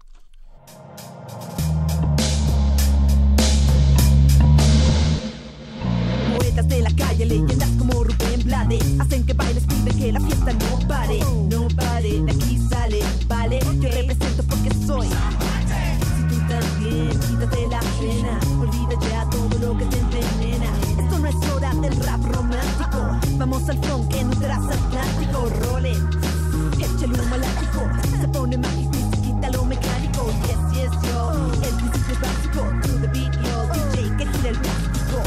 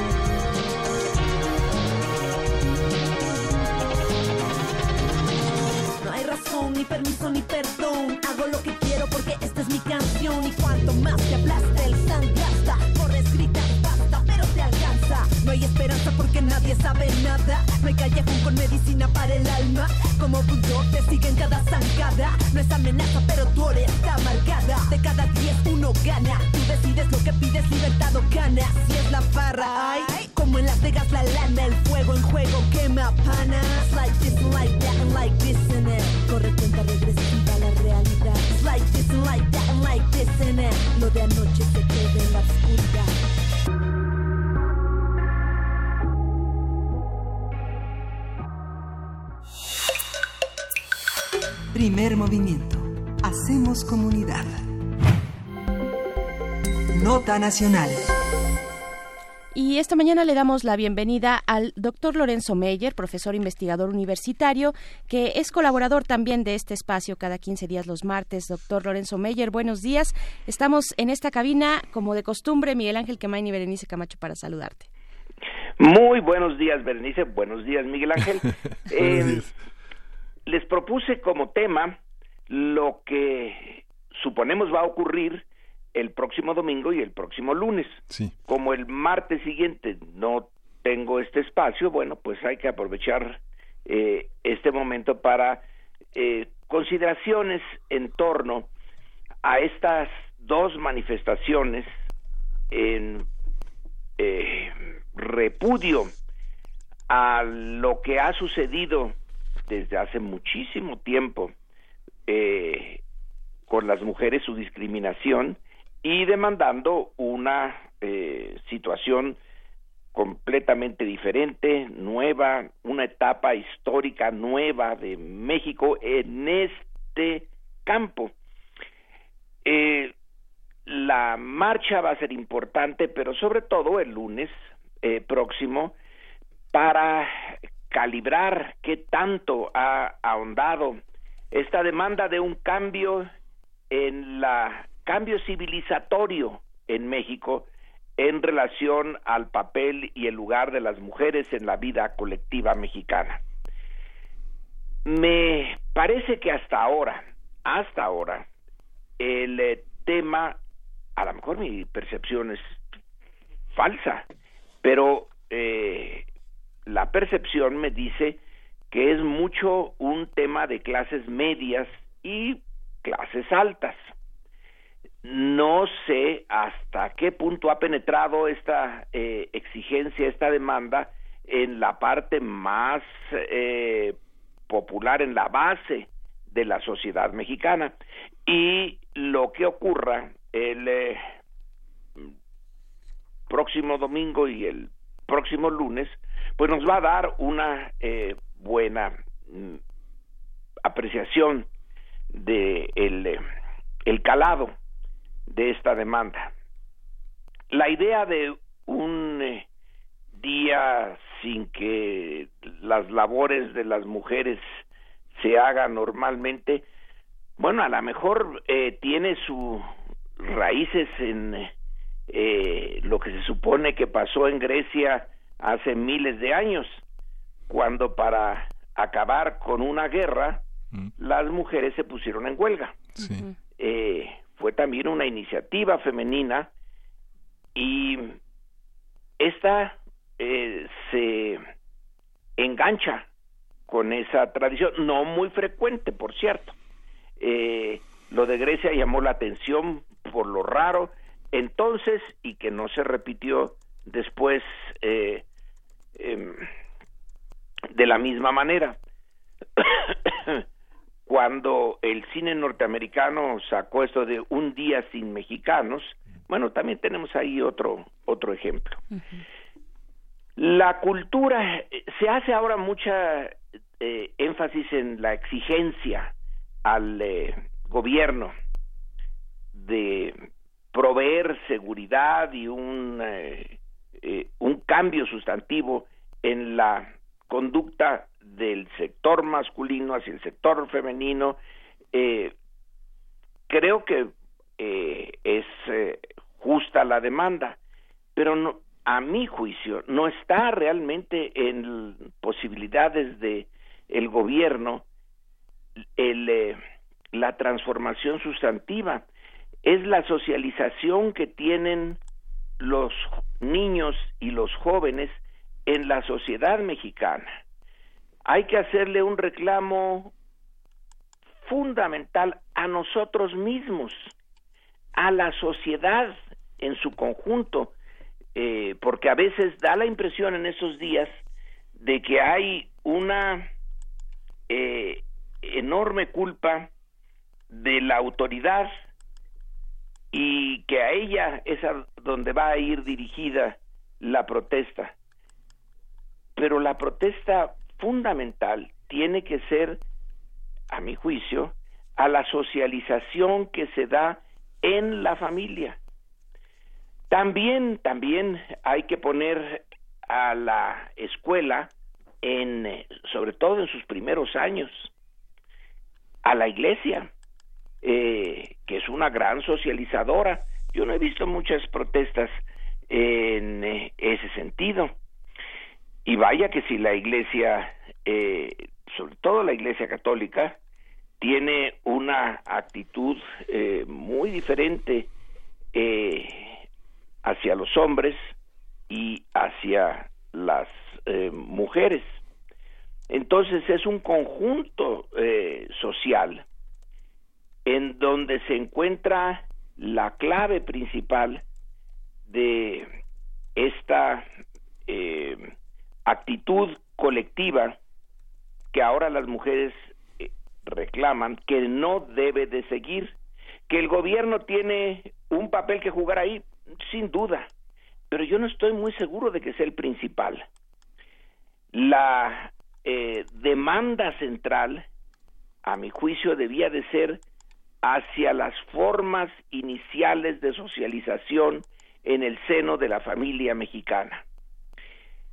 Eh, cada uno de nosotros tiene eh, sus ejemplos. Yo creo que cada uno podía dar ejemplos eh, de actitudes mamadas en la familia que luego se reflejan en las actitudes que ahora se reprochan a nivel eh, colectivo y ya cuando somos adultos, desde la discriminación en los puestos de trabajo hasta el feminicidio y la brutalidad en el trato de algunos, eh, no sé cuántos, eh, familiares del género masculino contra el género femenino, porque se da mucho, muchísimo la discriminación y el maltrato dentro de la familia.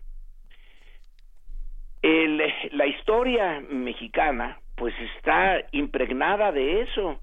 Eh, yo no soy un experto en la historia prehispánica, pero no veo que las eh, mujeres hayan tenido un papel particularmente relevante en la toma de las decisiones eh, de gobierno y colectivas eh, en el México anterior a la llegada de los españoles.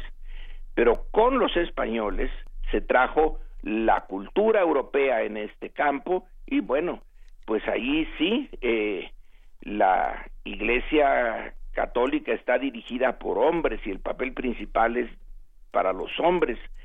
Y una eh, figura como eh, Sor Juana Inés de la Cruz pues es un garbanzo de alibra que tuvo que librar una gran batalla para poder eh, desarrollar su vocación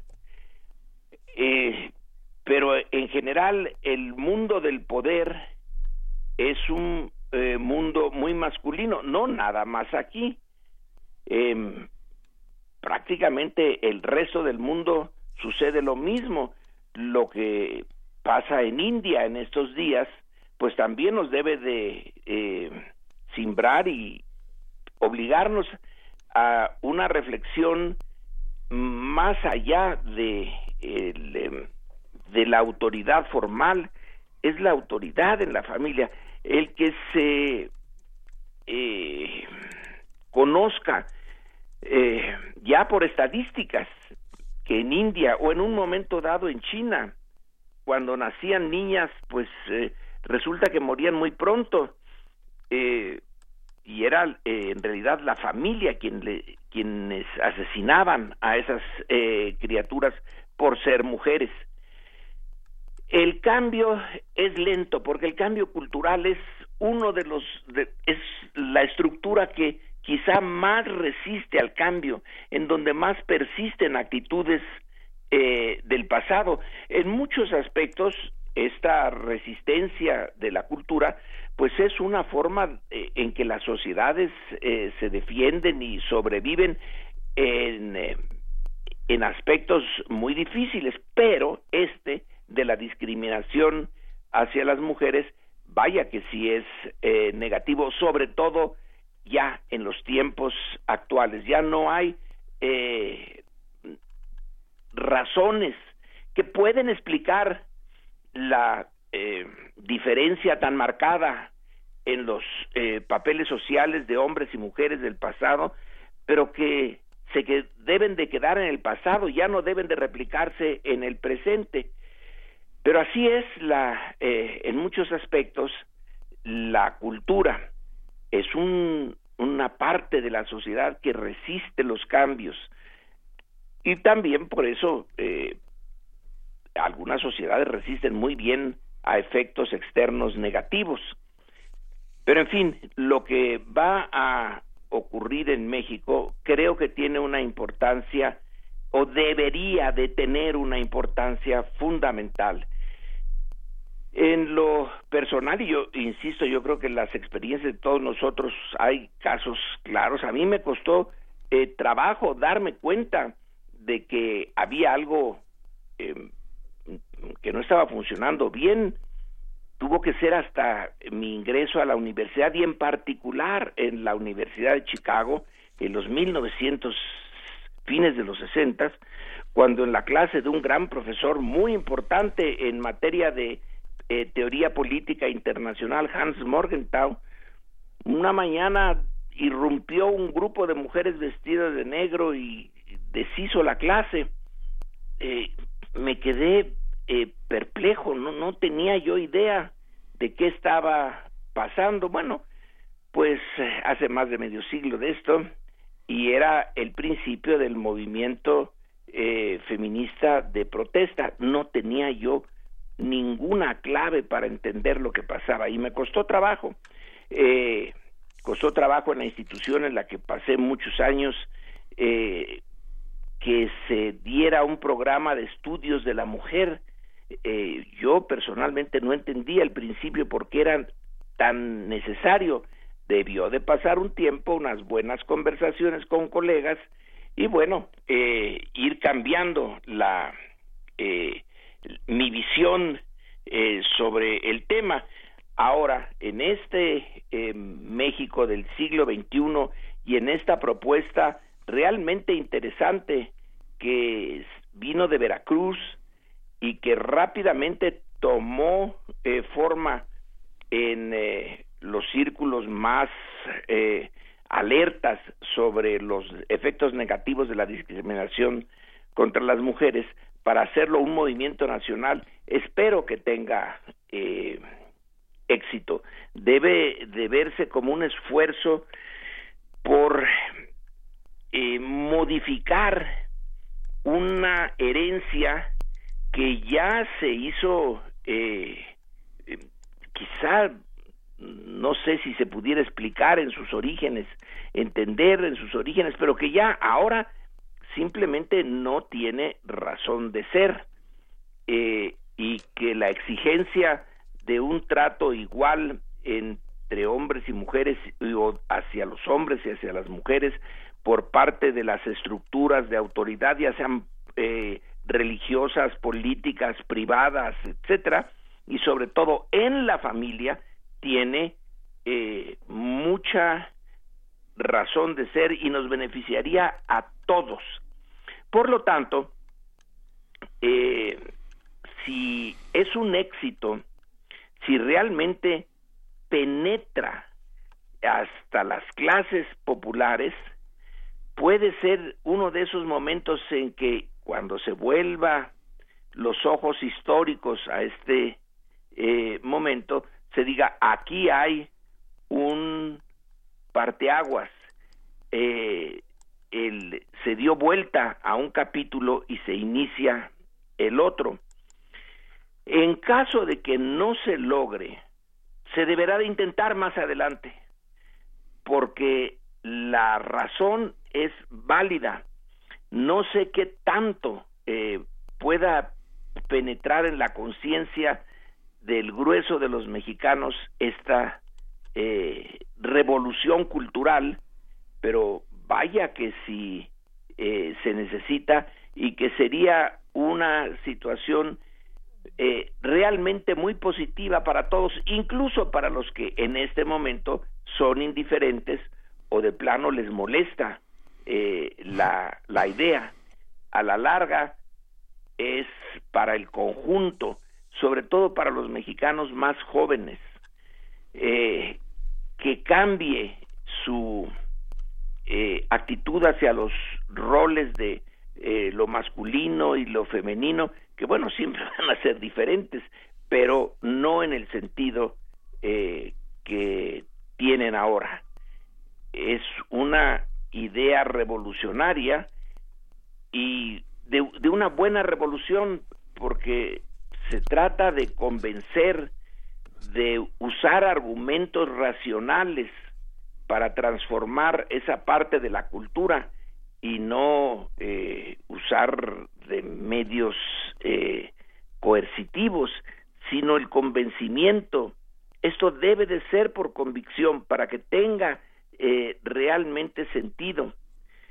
Y mm, yo creo que el deseo de quienes tienen conciencia de la naturaleza profunda del problema debe de ser eh, que tengan éxito en este eh, movimiento y que se desprendan muchas consecuencias positivas de una acción tan simbólica como será eh, parar por un día eh, la presencia pública de las mujeres en los trabajos eh, normales y que se sienta el físicamente, visiblemente el, peso de esta demanda justa, pero no atendida en los diferentes niveles en que puede ser tomada en cuenta en la sociedad mexicana, pero sobre todo, insisto, en la familia, que ahí es donde tiene la cultura y la socialización de los niños un papel decisivo en eh, que cuando sean adolescentes y cuando sean adultos no repitan eh, las malas mañas eh, de sus eh, familias, de sus padres, de sus abuelos, y México eh, en ese aspecto eh, se transforme y ya no tenga ay esa imagen que difundió por mucho tiempo por ejemplo el cine mexicano ese que llamamos de la edad de oro la etapa de oro del cine mexicano de los machos de Jalisco afamados por entrones que para eso traen pantalones etcétera sino una cosa más civilizada eh, y más positiva para el conjunto de la sociedad. Claro, ha- hace, es que es un fenómeno, doctor Lorenzo Meyer, tan amplio, tan complejo que habría que desagregar. Eh, está en este momento, hay una coyuntura también, todo está muy mezclado, pero eh, finalmente este paro no es no es algo algo nuevo es algo que se da pero tampoco es es muy viejo. Si bien el, el día del 8 de marzo se, se, insta- se instaura por la ONU desde 1975 es apenas en 1900 en el 2017 que inicia se convoca al primer paro de mujeres por temas de trabajo por temas laborales y ahí hay que ver dónde y qué le toca al Estado y qué le toca a la sociedad. Lo que pasa es que estamos en una coyuntura donde las cuestiones laborales también se, se, se mezclan con eh, las, los temas de, de violencia sexual, por ejemplo, o temas terribles como el feminicidio. Estamos en un río revuelto. Pero ¿y, qué le toca ahí a, cada quien, a la, al Estado? Algunas personas, eh, escritoras feministas como Rita Segato, eh, por ejemplo, una activista y escritora antropóloga argentina, dice, pues no, esto se, se, resuelve desde abajo, desde abajo con las reglas, con las, con las eh, reglas que todos podamos convenir, ¿no? Se, se resuelve en colectivos, en redes y no necesariamente desde el Estado, que es un poco lo que nos estás comentando esta mañana, ¿no?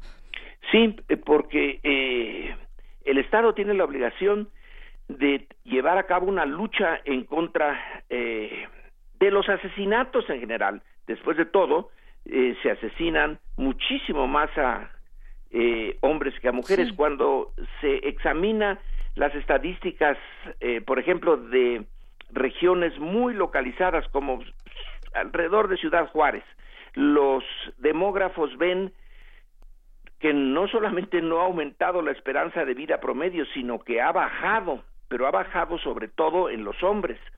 Se están perdiendo muchos jóvenes por la vía de la violencia y de los asesinatos eh, tan sistemáticos. Eh, el eh, Estado tiene ese, esa obligación, no la cumple desde hace mucho tiempo porque sus, los instrumentos que tiene eh, no le dan para eso.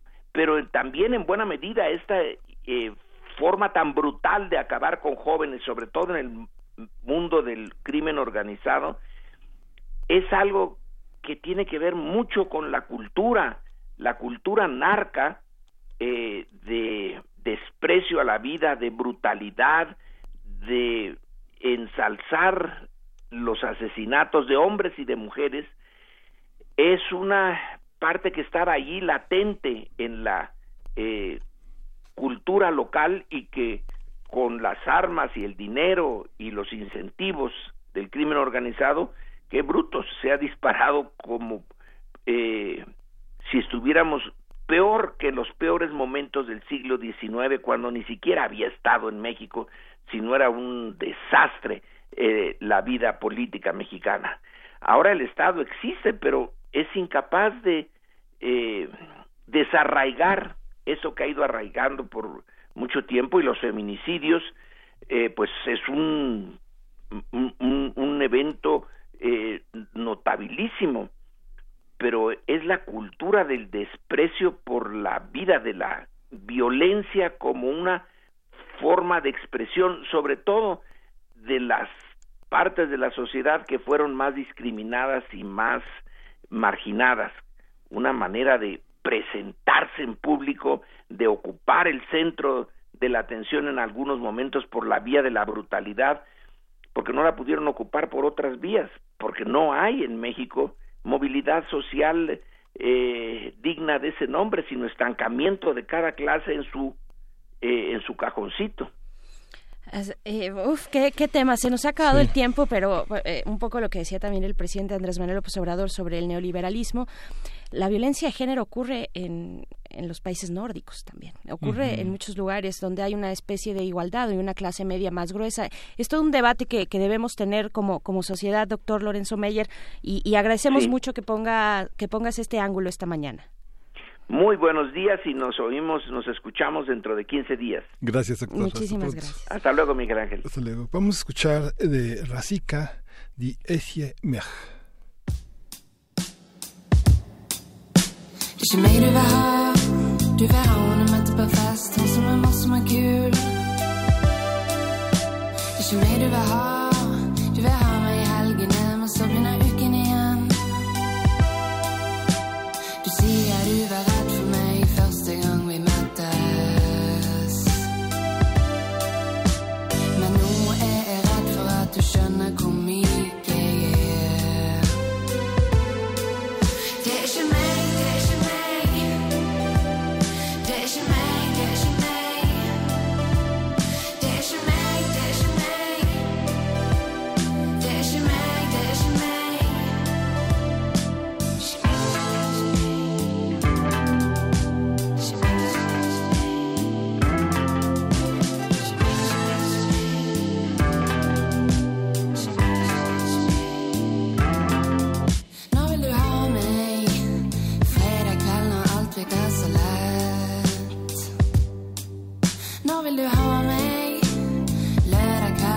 to have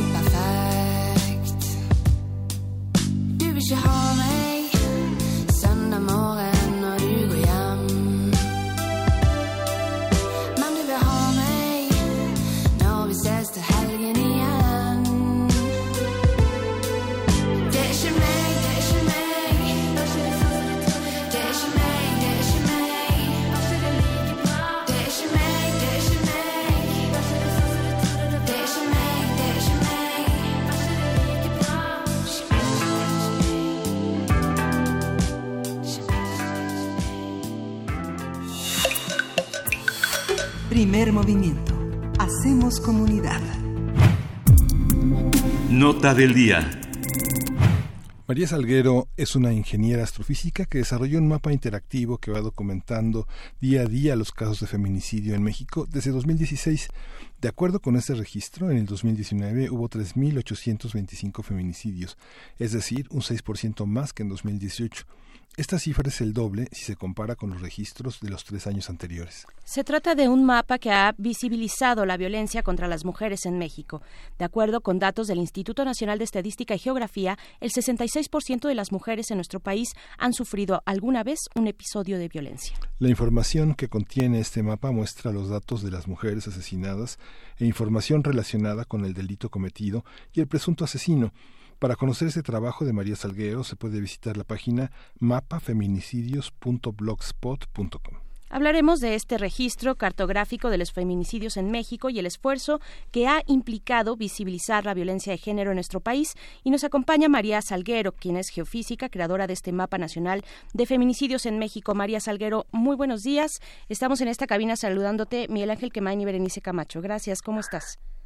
Hola, buenos días. Un saludo a, ustedes y a su auditorio. Al contrario, eh, María, ¿cómo, eh, cómo, se crea esta, esta idea de, eh, de, crear, cómo se crea este mapa de los feminicidios? ¿De dónde, dónde están las cifras, las fuentes de las que echaste mano y sigues echando mano junto con otras mujeres también para pues reflejar algo que es, que es finalmente el, el horror? ¿cómo, ¿Cómo está esa situación? Pues mira, fueron varios factores. La, de la ausencia de cifras oficiales, el ver que el problema iba creciendo, que no era un tema exclusivo del Estado de México, porque cuando yo empecé, eh, todo el mundo se centraba en el Estado de México. Uh -huh. Y también para pues nombrar a las víctimas y por sensibilidad a sus familiares. Porque antes había trabajado temas de desaparición forzada, pero nos llegaban casos de niñas desaparecidas que terminaban siendo víctimas de feminicidio. Claro. Esta violencia que se ha generado, por ejemplo, este, este, tú empezaste en el Estado de México, que era un tema muy importante, pero empezaron a hacerse visibles las represalias por hacer este tipo de trabajos. Por ejemplo, Guanajuato fue un estado en el que hace por lo menos unos cinco o seis años fueron abatidas eh, jóvenes que se decidieron a denunciar, a tratar de organizarse y hacer visible esto. ¿Cómo, cómo lo has enfrentado? ¿Cómo ha sido la experiencia, María, para hacer, para tener esta presencia que ahora tienes en medios y documentar este trabajo, este seguimiento? Pues yo creo que era lo que menos es. Yo creo que no esperaba esa esa aceptación tan grande que tuvo el mapa. De hecho, yo lo hice pensando en mis amigas periodistas, un proyecto que fuera de datos abiertos, pero también no, no olvidando que no son cifras, que las víctimas tienen un nombre. Uh -huh entonces no pensé que fuera a tener ese impacto yo yo lo yo lo estaba desarrollando como una herramienta para ellas para que escribieran sus historias y tuvieran de dónde tomar datos. Claro. ¿Cuál es la dificultad, María, de acercarse a los distintos, bueno, esto ya rebasa los, los límites del Estado de México, que es un caso grave, muy importante en tema de violencia y de feminicidios, el Estado de México, pero esto ya rebasa, es un eh, mapa nacional de feminicidios. ¿Cuáles son las dificultades de documentar algo como esto, María? Eh, cuando vas con las familias, cuando las familias eh, que son víctimas, que han sido víctimas, eh, digamos que tienen eh, en sus filas o que tuvieron a una mujer que fue víctima de feminicidio, cuando te acercas a un municipio también donde tal vez eh, en el Ministerio Público eh, se registra de alguna manera y no de otra los casos de homicidio con, con agravantes y no como feminicidio, en fin, ¿cuáles son esos detalles de reca- recabar esta información? Pues en sí yo lo recabo por prensa y la prensa también recaba tanto testimonios de fiscalías como de familiares de víctimas que creo que son los más importantes porque estos son los que nos dicen que su caso no fue no fue considerado feminicidio, ¿no? Sino que lo hasta lo quieren encuadrar en otros delitos, ¿no? Que fue un intento de robo, ¿no? Cuando la mujer tiene huellas de violencia sexual, ¿no? Entonces siempre las familias se topan con eso y con la impunidad. Yo, pues, yo no doy acompañamiento a víctimas, pero las pocas que conozco pues me cuentan sus casos y, y eso es lo peor del caso, ¿no? Que a veces se sienten ignoradas por, por el Estado y por los ministerios públicos y policías de investigación. Esta visión de esta visión de hacer un mapa el mapa va cobrando sentido desgraciadamente cuando se va llenando no pero cuando se va llenando qué es lo que puede uno observar en el mapa la impericia de los ministerios públicos la la este la falta de protección en, en entidades locales eh, un machismo generalizado por ritos y costumbres en territorios del país qué, qué es lo que nos qué es lo que le da sentido al Pues mapa pues es todo, es más que nada un mapa de impunidad, porque resulta que muchas de las víctimas no, no has identificado el agresor, o a veces saben quién es, pero pareciera que los ministerios públicos lo protegen y lo defienden. Por ejemplo, el caso de la impunidad, hay tres casos en Ciudad de México que dejaron libres a los agresores teniéndolos en, en el Ministerio Público. Eso ya nos habla de una impunidad. Y estos van a, van a salir y van a asesinar. Porque el mensaje es, no te vamos a sancionar y tú puedes seguir asesinando. Ujú, Claro. Que, que tiene muchos filos esto que nos comentas, eh, María, porque porque finalmente también sabemos y hay muchos casos eh, en que las autoridades pues han demostrado su incompetencia. Hay, por ejemplo, muchos eh, inocentes en, en, en privación de libertad, ¿no? Eh, ¿cómo, ¿Cómo ver esta cuestión? ¿Cómo- qué, ¿Qué te has encontrado tú cuando cuando observas la forma en la que se procesan los feminicidios desde la justicia en, en los distintos estados también eh, no las grandes diferencias que pueden existir entre los eh, las entidades de la república En, pues creo que Sonora está poniendo un ejemplo, ¿no? Hasta sentencias condenatorias. El de la académica Raquel Padilla, su agresor fue sentenciado en cuatro, en cuatro días y una sentencia de 45 años. Sí. O sea, cuando hay voluntad se pueden hacer las cosas. Sonora lo demuestra, pero en términos generales hay una impunidad muy grave porque cuando encuentran dos cuerpos no resguardan la evidencia, la contaminan, la pierden o de plano no la recaban. Y eso es algo muy grave a lo que se está a lo que se enfrentan los familiares de las víctimas. O sea, no hay no hay material probatorio para vincular a proceso a nadie.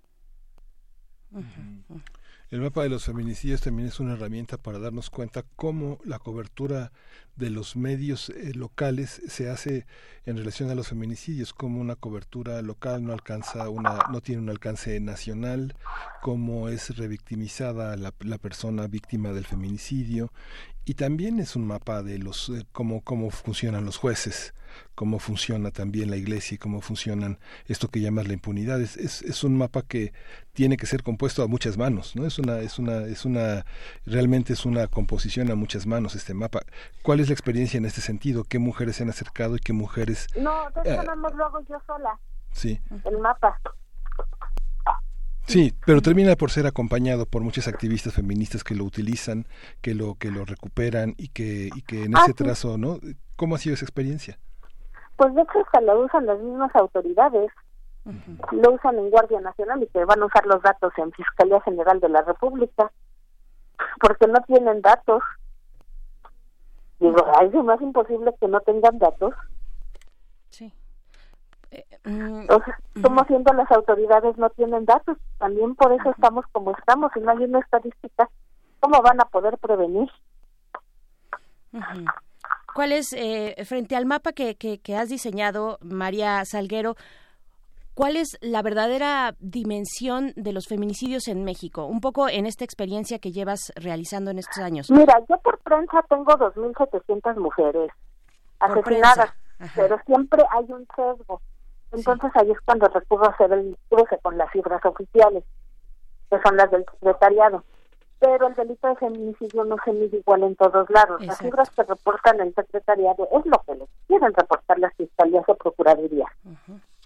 Entonces, desgraciadamente, muchos, con tal de decir nosotros no tenemos este problema, no reportan sus verdaderas cifras. ¿Cuáles son, ¿Cuáles son los estados donde tú has visto más este, arraigada esta situación? Pues en varios lugares, hasta en Ciudad de México. Hay denuncias por...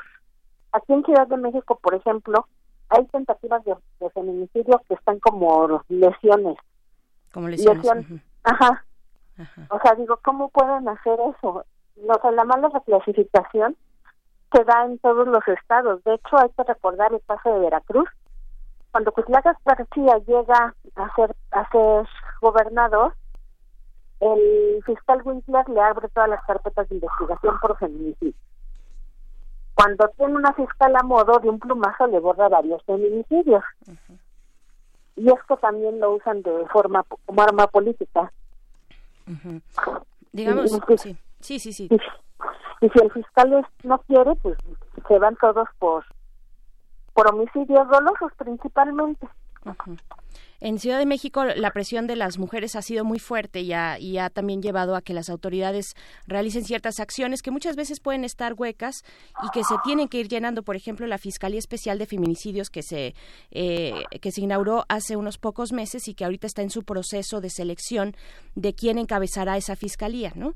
Pero hay, hay otros estados donde ni siquiera ocurre eso donde ni siquiera hay instituciones huecas. ¿Cuáles son esos estados, María? Híjole, pues yo creo que Estado de México tiene, pues tiene según fiscalía especializada en feminicidios, pero, híjole, cuando se- los familiares de las víctimas siempre dicen que no los atendieron, que los ignoraron, o sea, muchos problemas, ¿no? La cuestión de la tipificación también es, es, es un tema importante, ¿no? La homologación, más La homologación. debe ser homologado a nivel nacional, porque por eso se miden cosas diferentes. Así es. Por ejemplo, una mujer asesinada con muchos años en Ciudad de México se da por homicidio calificado. ¿En dónde? Pero es en, en Ciudad de México. Pero Ajá. ese mismo caso en Sonora se va por feminicidio porque ellos consideran la causal de indefensión de la víctima. Ah. Ajá. Entonces, entonces sí hay una gran diferencia. ¿Quiénes son los estados, perdón, que están en el fondo de, de esto, que no han logrado ni siquiera tipificar con los mínimos eh, estándares? Híjole, es que pues hay unos, creo que Puebla tiene tres causales y no recuerdo qué otros, pero hay unos que tipifican con tres causales. Estos son tantos que ya ni sé cuáles, pero Sonora tipifica con ocho y el Código Penal considera siete causales. Sonora, donde, bueno, no, tú nos recordabas este caso de la de, de- de Raquel Padilla, ¿no? Una académica, Ajá. una historiadora que precisamente fue eh, uno de los estandartes de los nombres que gritaban también las eh, colectivas feministas hace un par de semanas en estas protestas en el Poder Judicial en Hermosillo, ¿no? Fue precisamente eh, con, junto con muchos otros nombres, porque bueno, son aproximadamente 10 feminicidios al día, lo que podemos llegar a contabilizar. Tú dices, tienes 270, eh, 2.700 por prensa, son los que contabilizas, No, ¿no? por el secretariado son 3.825. 3.825. Ujú. Y no, no uso las de feminicidios de ellos porque sé que siempre, y cuando tú te acercas con un familiar que que sí fue feminicidio, te da las características. Porque tú, teniendo las huellas de violencia sexual, se niegan a decir que fue feminicidio. Sí. Eh, María, con toda esta experiencia que has acumulado y con todo lo que dejan ver tus mapas, ¿hacia dónde tendríamos que estar eh, trabajando? Eh, ¿Cuáles son esos puntos que hay que ajustar? Que son muchísimos, pero ¿cuáles Pues son los mira, principales que tú puedes protocolos ver? de actuación hay. Hay protocolos de actuación, pero no los cumplen. Desgraciadamente. Esta, esta, esta visión de los códigos penales eh, en- en- a nivel nacional, esta estandarización, vemos que es uno de los principales obstáculos para la consideración del feminicidio, porque los códigos de penales locales tienen unas limitantes en la, en la consideración de la multiplicidad de, las, de los causales. Pero en un mapa, en, en, en es- en este, en este mapa, eh, ¿qué, ¿cuál Ah, es? no, yo me baso en el Código Penal Federal. Ah, Mira, tipificar un feminicidio no es complejo porque son características muy específicas de violencia que vienen, de hecho, desde los asesinatos de mujeres en Ciudad Juárez, que son las huellas de violencia sexual, porque las chicas eran secuestradas, era, eran violadas por días, eran mutiladas, eran torturadas, eran asesinadas y arrojadas en el espacio público. Entonces, tipificar un delito no es difícil, pero hay otras causales que no son consideradas en algunos códigos y otros no. Y por eso se mide, no se mide el feminicidio igual en todos lados. Tú te basas en el Código Federal. ¿Cuáles son los casos que se pueden absorber por este por este nivel, por el nivel federal, eh, María? ¿Qué, qué tendría que Pues pasar para que seamos, por- hablemos de esos por- casos? cuando son cometidos por funcionarios públicos en Ajá. instituciones federales. Federales, exacto. Y Pero el de resto... deberían estar deberían estar atendiendo los casos por crimen organizado. Ujú, claro. Pero bueno, es, Pero- es una es una muestra, eh, digamos, no tan representativa como lo es cuando ocurre, pues, en el fuero eh, estatal, ¿no? En el fuero común. Ajá. Pero desgraciadamente la Fiscalía General de la República no, no investiga ningún feminicidio, ¿eh? Ujú, Sí.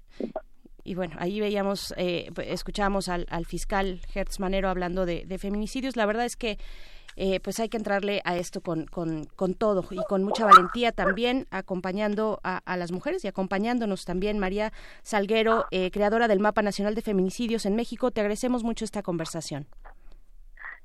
Sa- eh, muchas gracias. Muchas gracias, María. Hasta luego.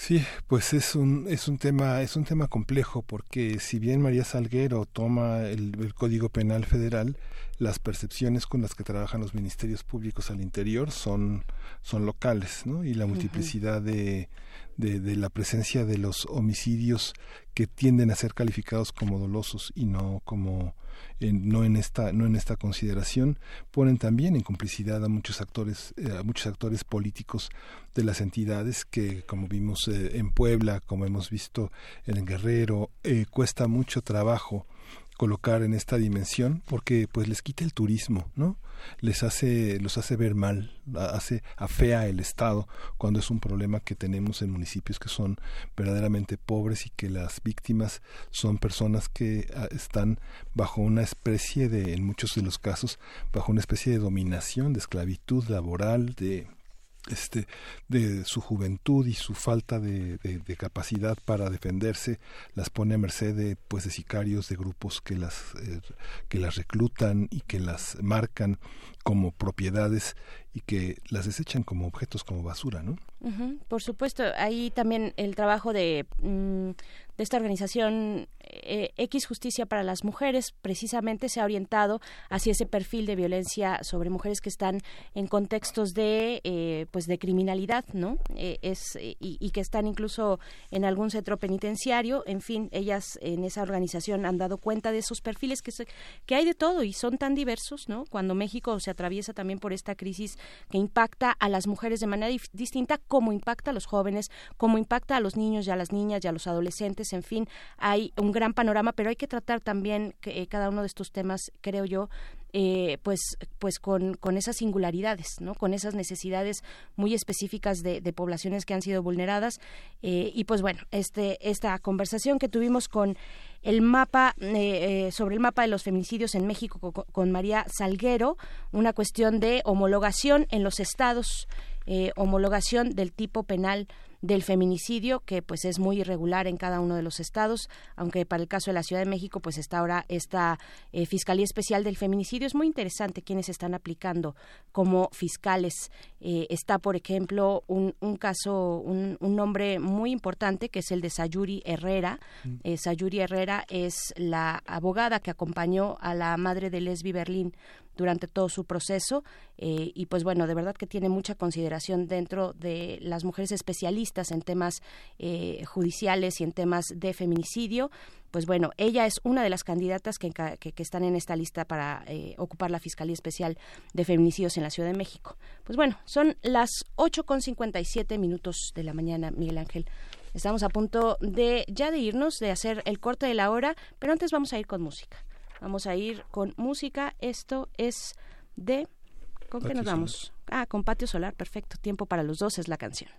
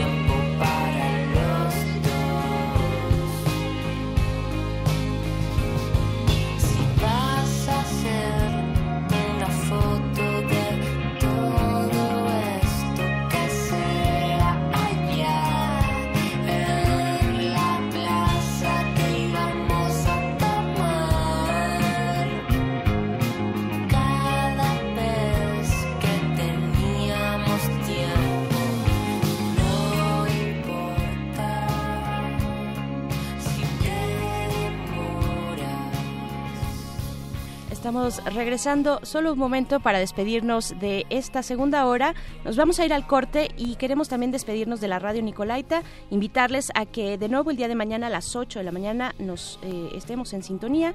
Nosotros vamos, seguimos en el 96.1 de FM, vamos al corte y volvemos a primer movimiento.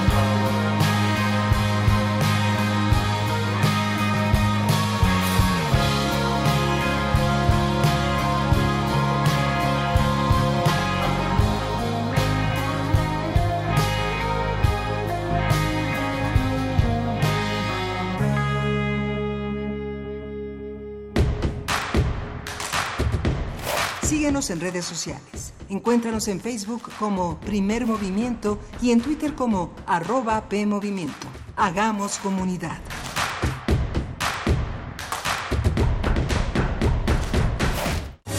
El jazz, música de subversión, creada por manos y corazones afroamericanos que alteraron las reglas. Música de libertad, de movimientos, energía que emana del interior y encuentra su propio lenguaje. Género de estilos múltiples. ¿Cuál de ellos exalta tus sentidos? En compañía de Roberto Aimes, escucha y vive la escena del jazz nacional y del resto del mundo. Escucha Panorama del Jazz. De lunes a viernes a las 19 horas por el 96.1 de FM. Solo déjate llevar. Radio UNAM. Experiencia sonora. Si la ciudad tú quieres mejorar, proyectos sí, personas apoyar. 15 de marzo hay que participar. Enchula tu colonia en la consulta ciudadana sobre presupuesto participativo y la elección de las comisiones de participación comunitaria. Instituto Electoral Ciudad de México. ¿Te ofrecieron un trago o un cigarro? ¿O un churro? Natacha. Y te dijeron que no pasa nada. ¿Seguro que no pasa nada? Antes de entrarle, deberías saber lo que las sustancias adictivas pueden causar en tu cuerpo. ¿O te gusta andar por ahí con los ojos cerrados? Mejor llama a la línea de la vida de Conadic 800-911-2000 cualquier día a cualquier hora. Aquí te escuchamos. Juntos por la paz. Estrategia Nacional para la Prevención de las Adicciones. Gobierno de México. ¿Quiénes hacen la ciencia? ¿Cómo se suma la ciencia a las soluciones de los problemas iberoamericanos? Científicos, investigadores y académicos de Iberoamérica hablan de los avances en ciencia, tecnología e innovación que inciden en nuestra vida. La ciencia que somos. La ciencia que somos. Iberoamérica al aire. Viernes a las 10 y media de la mañana. 96.1 de FM. Retransmisión, domingos a las 9.30 de la mañana por el 860 de AM. Radio UNAM. Experiencia sonora. Las audiencias también son parte del medio. ¿Qué tal amigos? Soy Guillermo Montemayor Gómez, defensor de las audiencias de Radio y TV UNAM. Los invito a que me escriban y ejerzan los derechos que la ley y la normatividad interna de las estaciones les otorgan. Observaciones, quejas, sugerencias, peticiones, señalamientos o reclamaciones sobre los contenidos y la programación que transmiten tanto radio como TV UNAM. En las páginas web de ambas estaciones encontrarás la pestaña que dice Defensoría. Ábrela y en la pestaña de comentarios y sugerencias encontrarás el formulario para comunicarte con el defensor.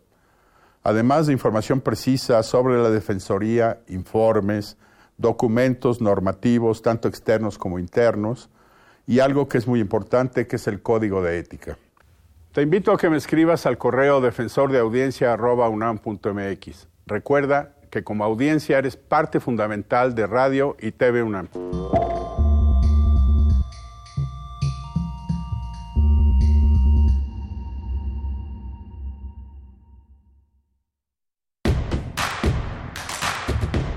Síguenos en redes sociales. Encuéntranos en Facebook como Primer Movimiento y en Twitter como arroba PMovimiento. Hagamos comunidad.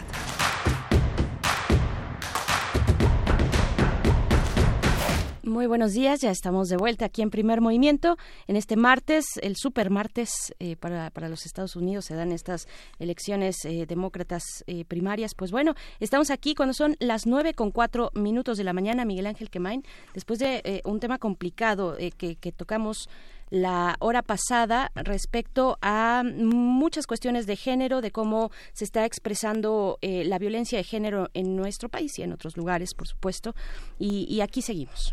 Aquí seguimos, tuvimos una participación con el doctor Lorenzo Mayer que puntualizó varios aspectos. Él consideraba que la, el próximo 9 de marzo se expresan desde las clases medias y las clases altas un aspecto simbólico que todavía hace mucho, todavía falta mucho para que en sectores sociales más, más adversos, más populares, dice él, se exprese con mayor vehemencia. Comentábamos fuera del aire, yo le comentaba a Berenice Camacho lo difícil que es escuchar, es que es leer tantos comentarios adversos, agresivos, eh, de insulto, de descalificación, de decepción y de impotencia sobre el tema del 9 de marzo, que eh, muchos sectores sociales que se expresan por escrito en foros electrónicos, en medios, tienen lugar en las redes sociales. Sí falta mucho. Lorenzo Meyer también tocó el tema de la iglesia, que es un tema también muy importante. No ha sido suficientemente eh, explícito el Vaticano en ese tema. Ha sido problemático la, la presencia del Papa Francisco en, en, ese tema, que tuvo que rectificar varias veces sobre esta reunión en la que tuvo lugar en el, en el Vaticano con esta, con esta formación que desde 2016 organizó el, el Papa en torno a la este en torno a esta organización que desde 2016 se abandonó en la Iglesia Católica para dar paso a una visión mucho más crítica, pero que ha tenido lugar, este, se quitaron los pontificios consejos para la familia y los laicos y se dieron lugar a otras al dicasterio para los laicos y la vida familiar, que es una un aspecto que terminó por denunciar los abusos sexuales de sacerdotes que embarazaron a monjas, que se vieron obligadas a abortar y en otros momentos a dar a sus hijos en adopción. Y justamente también la crítica a la pederastia que son todo ese todo ese contexto que da origen a una serie de violencias contra la mujer, contra sus libertades y en el marco de la iglesia y que en México pues ha sido muy muy muy criticado y ha tenido una presencia pues cada vez más creciente a pesar de que muchos sectores se empeñan en silenciarlo, ¿no? Sí, y bueno, sí, precisamente de esta conversación que tuvimos con el doctor Lorenzo Meyer, bueno, los, los grupos de mujeres que están, eh, por ejemplo, en el ámbito de los derechos reproductivos y de la salud reproductiva, eh, están están impulsando y lo sabemos bueno es un movimiento a esto se le ha llamado la ola verde que viene desde Argentina con ese nombre eh, hace dos años y, que llega a nuestro país pero bueno eh, se ha trabajado desde hace mucho tiempo en distintas organizaciones de mujeres por el la cuestión de la eh, de descriminali- descriminalizar el, el aborto la práctica del aborto un aborto seguro gratuito público eh, en fin con todos los accesos para las mujeres eh, para todas las mujeres pero sobre todo las que son más vulnerables las que no cuentan con los recursos para para ir a un hospital particular sino que ponen en su en su, su vida en manos de, personas que, muchas veces las dejan pues ahí no en, en la plancha de operaciones. Y, y son cuestiones muy duras. Me parece que el tema del aborto es uno muy puntual donde las mujeres eh, organizadas pues se han puesto eh, frente a frente con la iglesia ¿no? Eh, yo creo que sí se ha combatido a distintos sectores de, de- la sociedad con estas prácticas, pues la Iglesia Católica. Yo quiero también eh, en este momento decir que que me parece que sí hay que empezar a distinguir de las distintos los distintos tipos de violencia. Eh, por supuesto que hay más homicidios eh, hacia hacia los hombres si ponemos en una escala y además en un contexto de violencia como el que vivimos, pero la cuestión del feminicidio es resaltar resaltar eh, sacarlo precisamente de ese contexto de, de violencia generalizada y ponerle sus particularidades y saber que es por una cuestión de género que eh, generalmente bueno el feminicidio tiene que ver con cómo se expone el cuerpo de una mujer que ha sido además violentada sexualmente, cómo se expone de manera pública. Hay otro tipo de motivaciones detrás de los feminicidios distintas a los homicidios en general. ¿no? Eh, por supuesto, mueren o son asesinados más hombres en el contexto de violencia, pero eso no significa que el feminicidio no tenga sus particularidades y me parece que es importante distinguirlo. Eh, y pues bueno, hay, hay mucho que seguir comentando eh, en este, pues en la antesala de este 8 y 9 de marzo. El 8 de marzo pues se instaura por la ONU eh, como el Día de las Mujeres Trabajadoras desde, desde 1975. Pero para el caso del paro, del paro de mujeres, que es también una iniciativa global, eh, es desde, mil, desde el 2017, tiene dos años, tres años que se lleva eh, realizando este paro. En México se hizo el año pasado y el antepasado, solo que en este llega en una coyu- coyuntura muy específica por la cuestión de la violencia y de los feminicidios, que ha tenido una mayor todavía relevancia cuando grupos políticos pues se han colgado a esta convocatoria, el mismo presidente ha opinado, en fin, eh, hay un momento importante, pero esto ya se venía haciendo desde mm, eh, 2017, ¿no? Sí, pues vamos, vamos a la poesía necesaria para aligerar este fardo. Primer movimiento. Hacemos comunidad. Es hora de Poesía Necesaria. Hoy vamos a leer eh, un poema de Alma Columba. Alma Columba ha publicado en punto y línea un, un largo poemario en el que en este espacio de la UNAM, punto y línea, es eh, el punto de reunión de muchísimos poetas, de muchísimas eh, gestiones culturales de divulgación y bueno aquí están los resultados de esta de esta convocatoria donde Alma Columba publicó A nadie le sirve mi talento de escuchar dragones y vamos a leer uno de los poemas de esa serie. Alma Columba nació en 1970, ella es divulgadora, promotora cultural, pero también es ensayista, cuentista y ha publicado varios, eh, varios volúmenes de poesía, por ejemplo, Niños que se tragan la luna, que publicó en Cálamo en 2009, Helados B, Narrativa de alto riesgo, Mujeres 2016 en Nitro Press, y Bidi Bidi Boom Boom, homenaje a Selena, un paraíso perdido de 2018. Este es el poema de Alma Columba que vamos a acompañar con eh, la Living Room de Paris Combo. Dice, lo dejo estar como si nada. Mi tía trajo un gorila a la casa. Los perros y el gato no lo ven con buenos ojos y se mantienen alejados para no invocar tormentas. No tolero que se siente frente a mí. Come con las manos. La cerveza escurre por su cuello y cuando mastica se ve la comida en el molino negro de su boca. Sus ojos buscan complicidad en los míos y se muerde el labio mirándome el escote. En esta época el calor no tiene piedad. No hay espacio en que juguemos sin deshacernos como velas. Por eso preferimos tendernos frente al aire acondicionado. Solo el gorila husmea por todos lados. Ha cercado un perímetro considerable como vivienda y va juntando ahí las provisiones y las cosas que le gustan. Me ve dormir. Es decir, cree que duermo, pero lo escucho respirar cerca de la cama. Temo levantarme, espantarlo y cortar el aire. Lo dejo estar como si no me diera cuenta, como quien se cubre los ojos para desaparecer. Aunque el calor me mata, rezo para que no se acabe la luz del día, pero el tiempo no se cumple en caprichos, y de pronto abro los ojos a la más oscura de las noches conocidas. Entre su mano y la duda se ahoga mi grito, y rompe el dolor sobre las sábanas, un caudal en rojo igual al del patio sobre el que parecen dormidos los perros.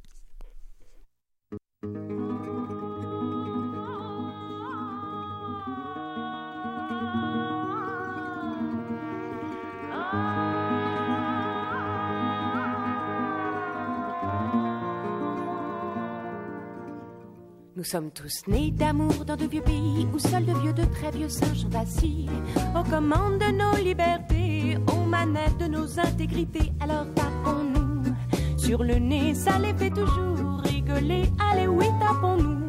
Entre nous, ça leur fera toujours de gros sous quand ils nous vendront des canifs et des idées malsaines pour que nos petites vies s'enfouissent dans la violence et la haine. Alors quoi coucher dehors, sous des ponts, sous des ponts d'or que d'autres auront construits pour aller de leur cuisine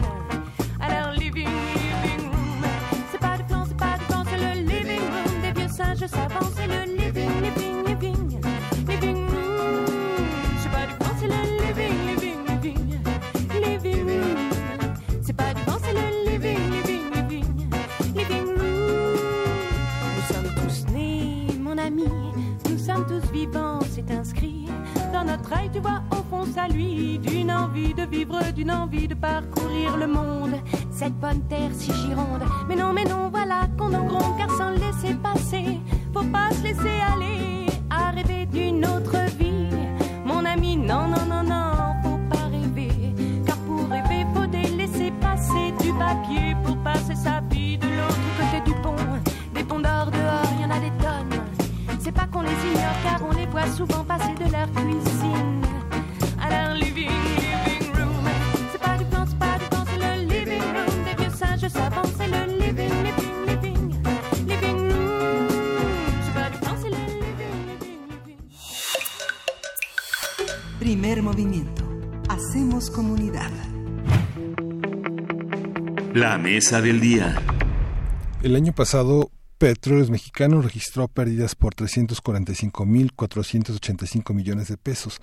Esta cifra supera en 91.5% los 180.374 millones de pesos registrados como pérdidas en 2018. Al presentar los resultados financieros al cuarto trimestre de 2019, Alberto Velázquez, director corporativo de finanzas de Pemex, explicó que la empresa sufre de inercias y rezagos de su elevada carga fiscal aplicada al año pasado.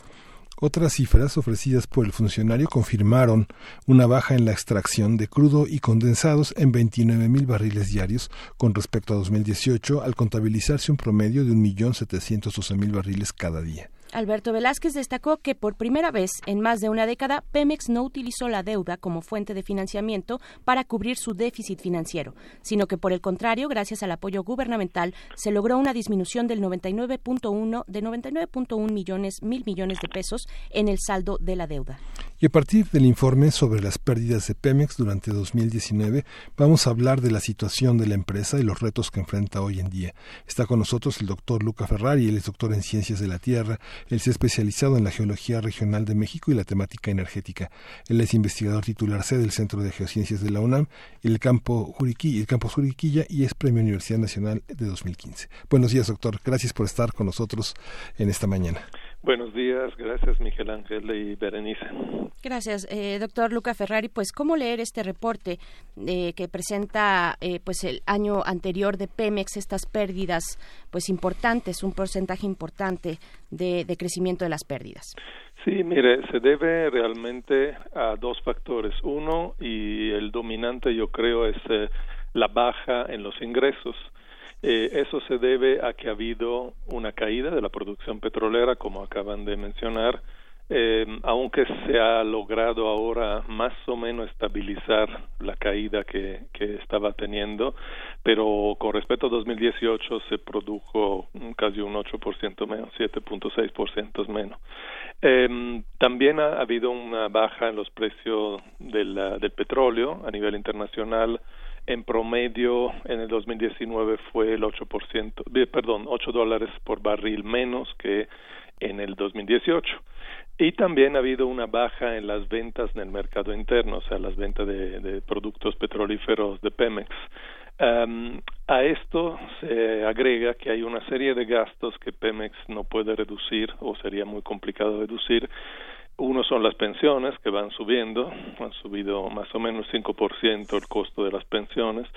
Luego viene eh, el costo de toda la, la deuda, o sea, la deuda de Pemex es altísima, es eh, considerada la empresa más endeudada del mundo y si bien ha logrado eh, reducir un poco, creo que alrededor del 5% esa deuda, pero de todas formas el servicio de la deuda, los intereses necesitan, bueno, Sí, sí, lo escuchamos, Ah, doctor. Estamos. escuché un ruido ahí. No, no, aquí Ok, eh, entonces este, este servicio de la deuda evidentemente pesa muchísimo y también, bueno, como lo mencionan, también Pemex tiene una, una carga fiscal importante, aunque se le ha ido reduciendo.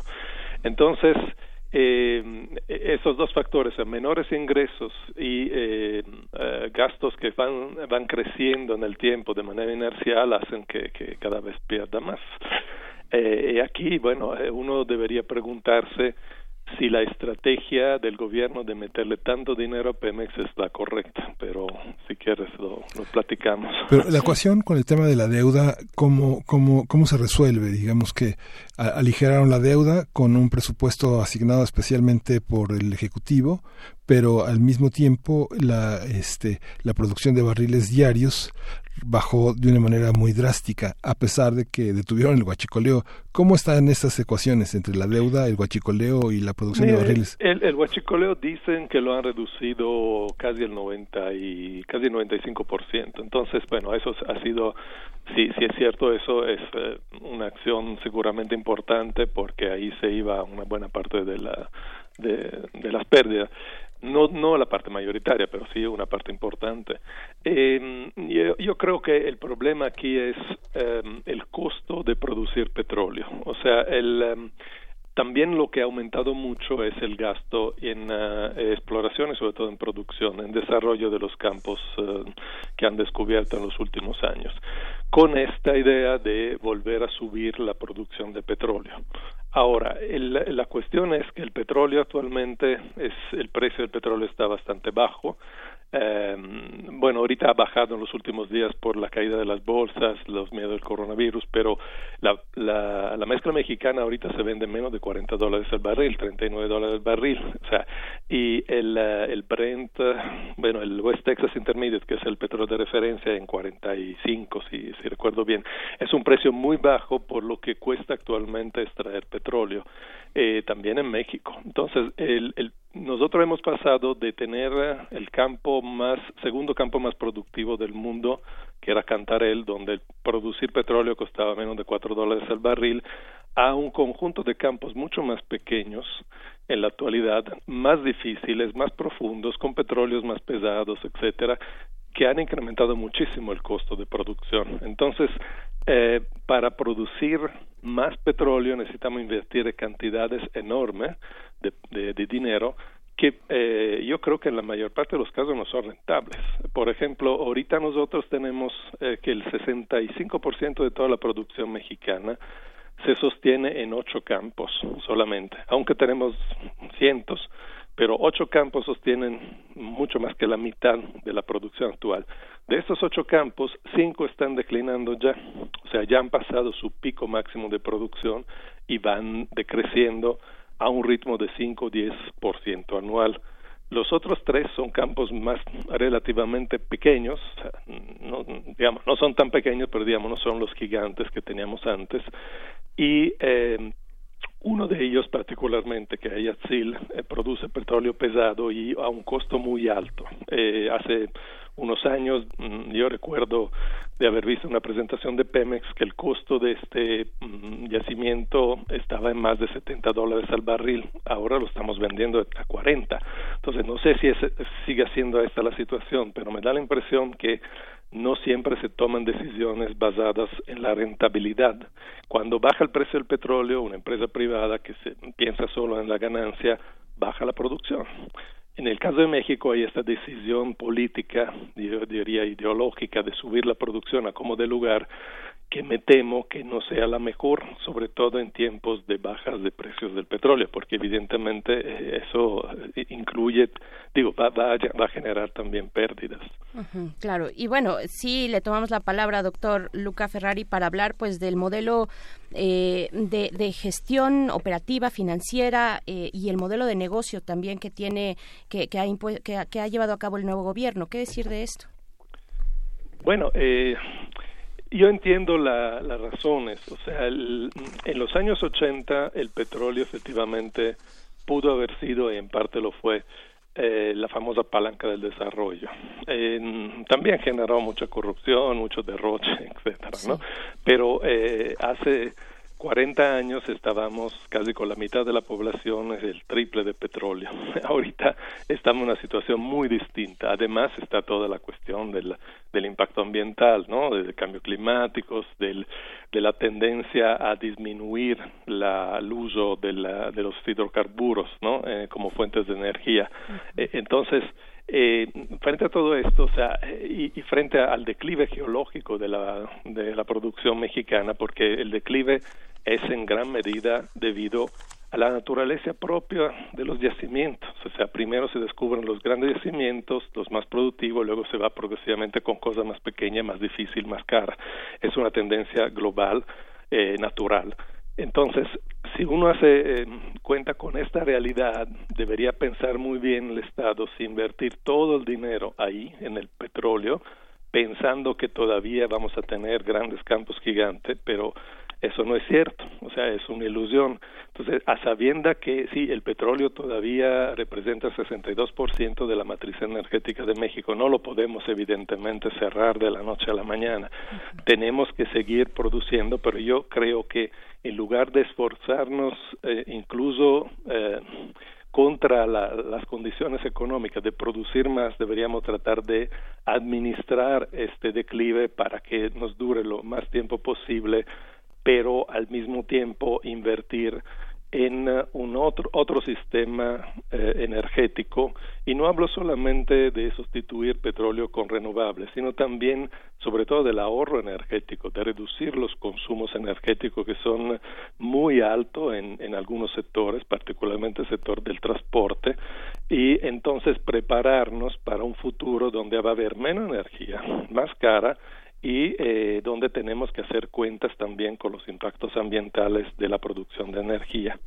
Eh, eso es dicho de manera muy general, pero yo insisto mucho que um, se puede eh, se puede ahorrar muchísimo, eh, sobre todo si nosotros dejamos de considerar el coche particular como el vehículo de transporte principal.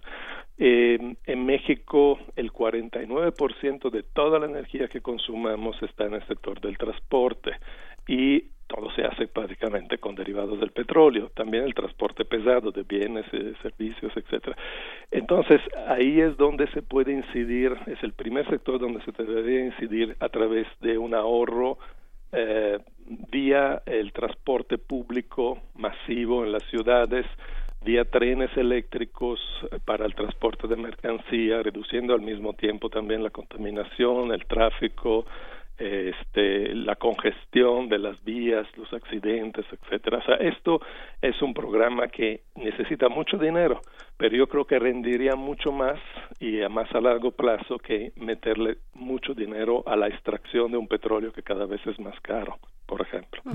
Claro, pero el gobierno no parece ir en ese sentido, eh, doctor Luca Ferrari, sino precisamente en el sentido opuesto, apostando de nuevo eh, una eh, cantidad importante de recursos, de esfuerzos, de voluntades a la fortificación de Pemex. ¿no?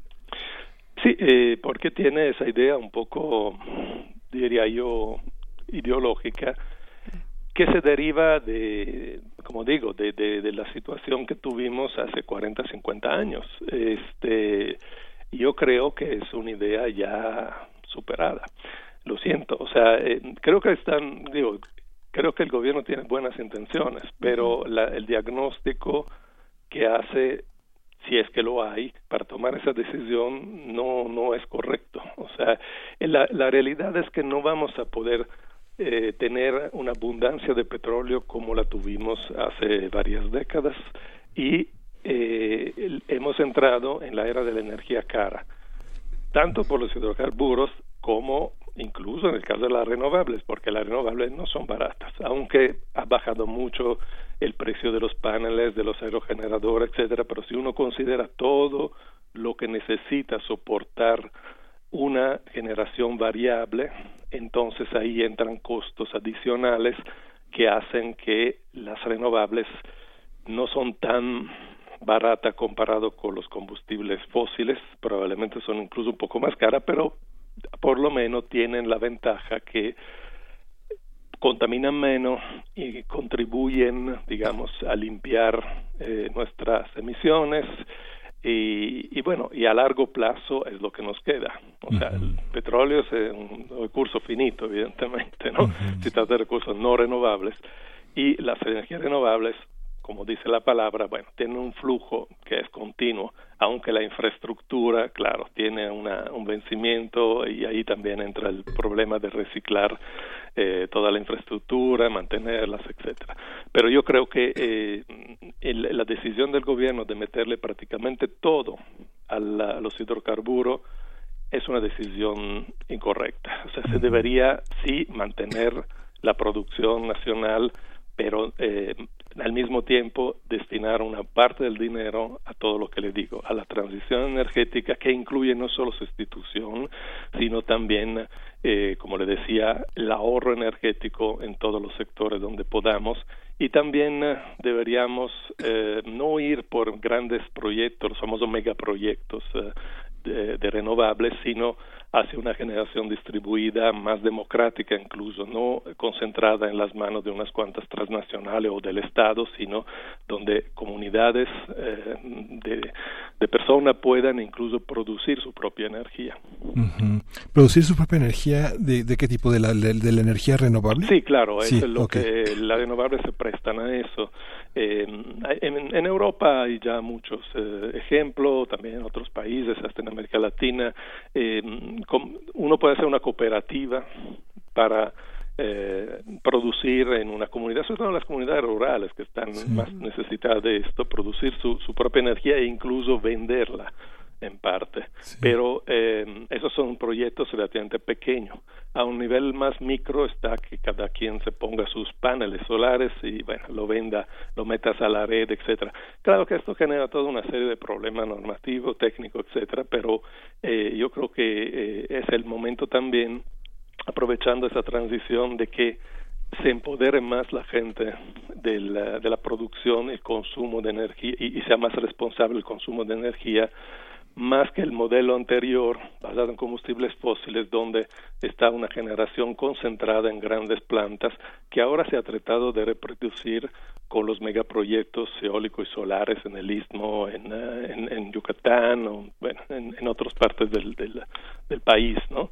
Que son proyectos además que tienen un impacto sobre el territorio muy grande, porque como es muy diluida la, la energía solar o el viento, se necesita un espacio 50 veces más grande que una central termoeléctrica para producir la misma cantidad, que además no es controlable, o sea, es variable en el tiempo. Pues muchísimas gracias, doctor. Eh, se tiene que ir, sabemos que tiene otros compromisos, pero pues esta conversación no termina. El doctor Luca Ferrari, doctor en Ciencias de la Tierra, especializado en Geología Regional de México y la temática energética, pues le agradecemos muchísimo su presencia aquí en Primer Movimiento.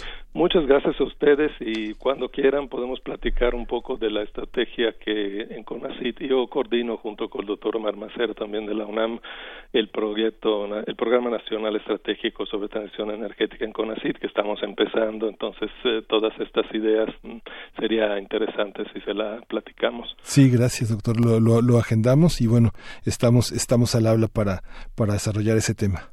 Gracias a ustedes. A usted, doctor. Hasta luego. Hasta pronto.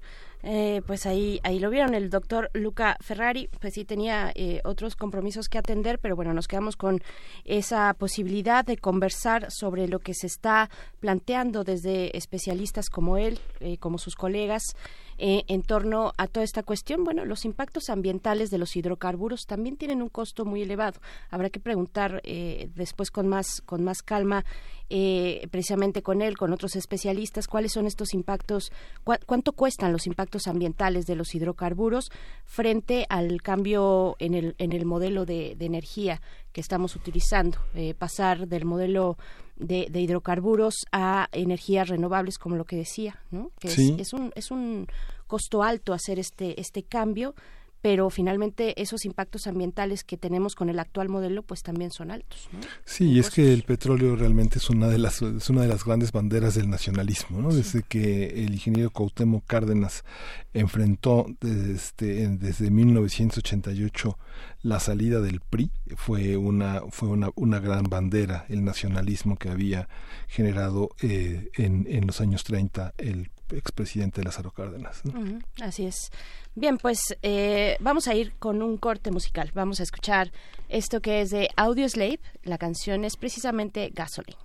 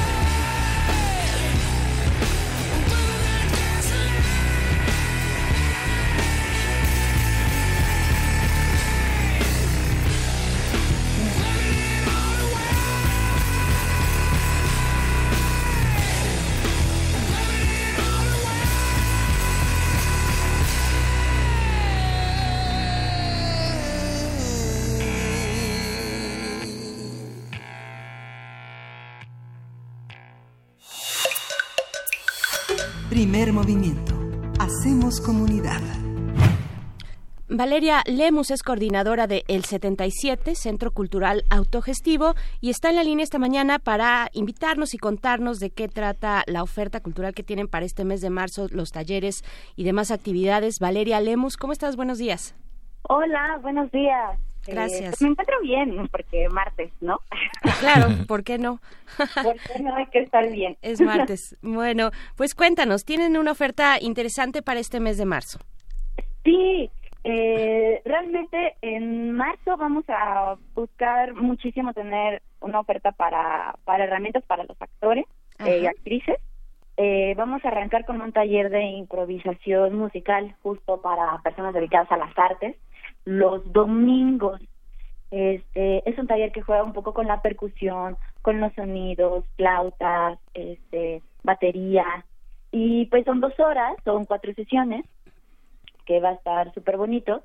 Y también el fin de semana se nos viene un taller de gestión para actrices y actores para no morir de hambre en el intento de levantar tus proyectos.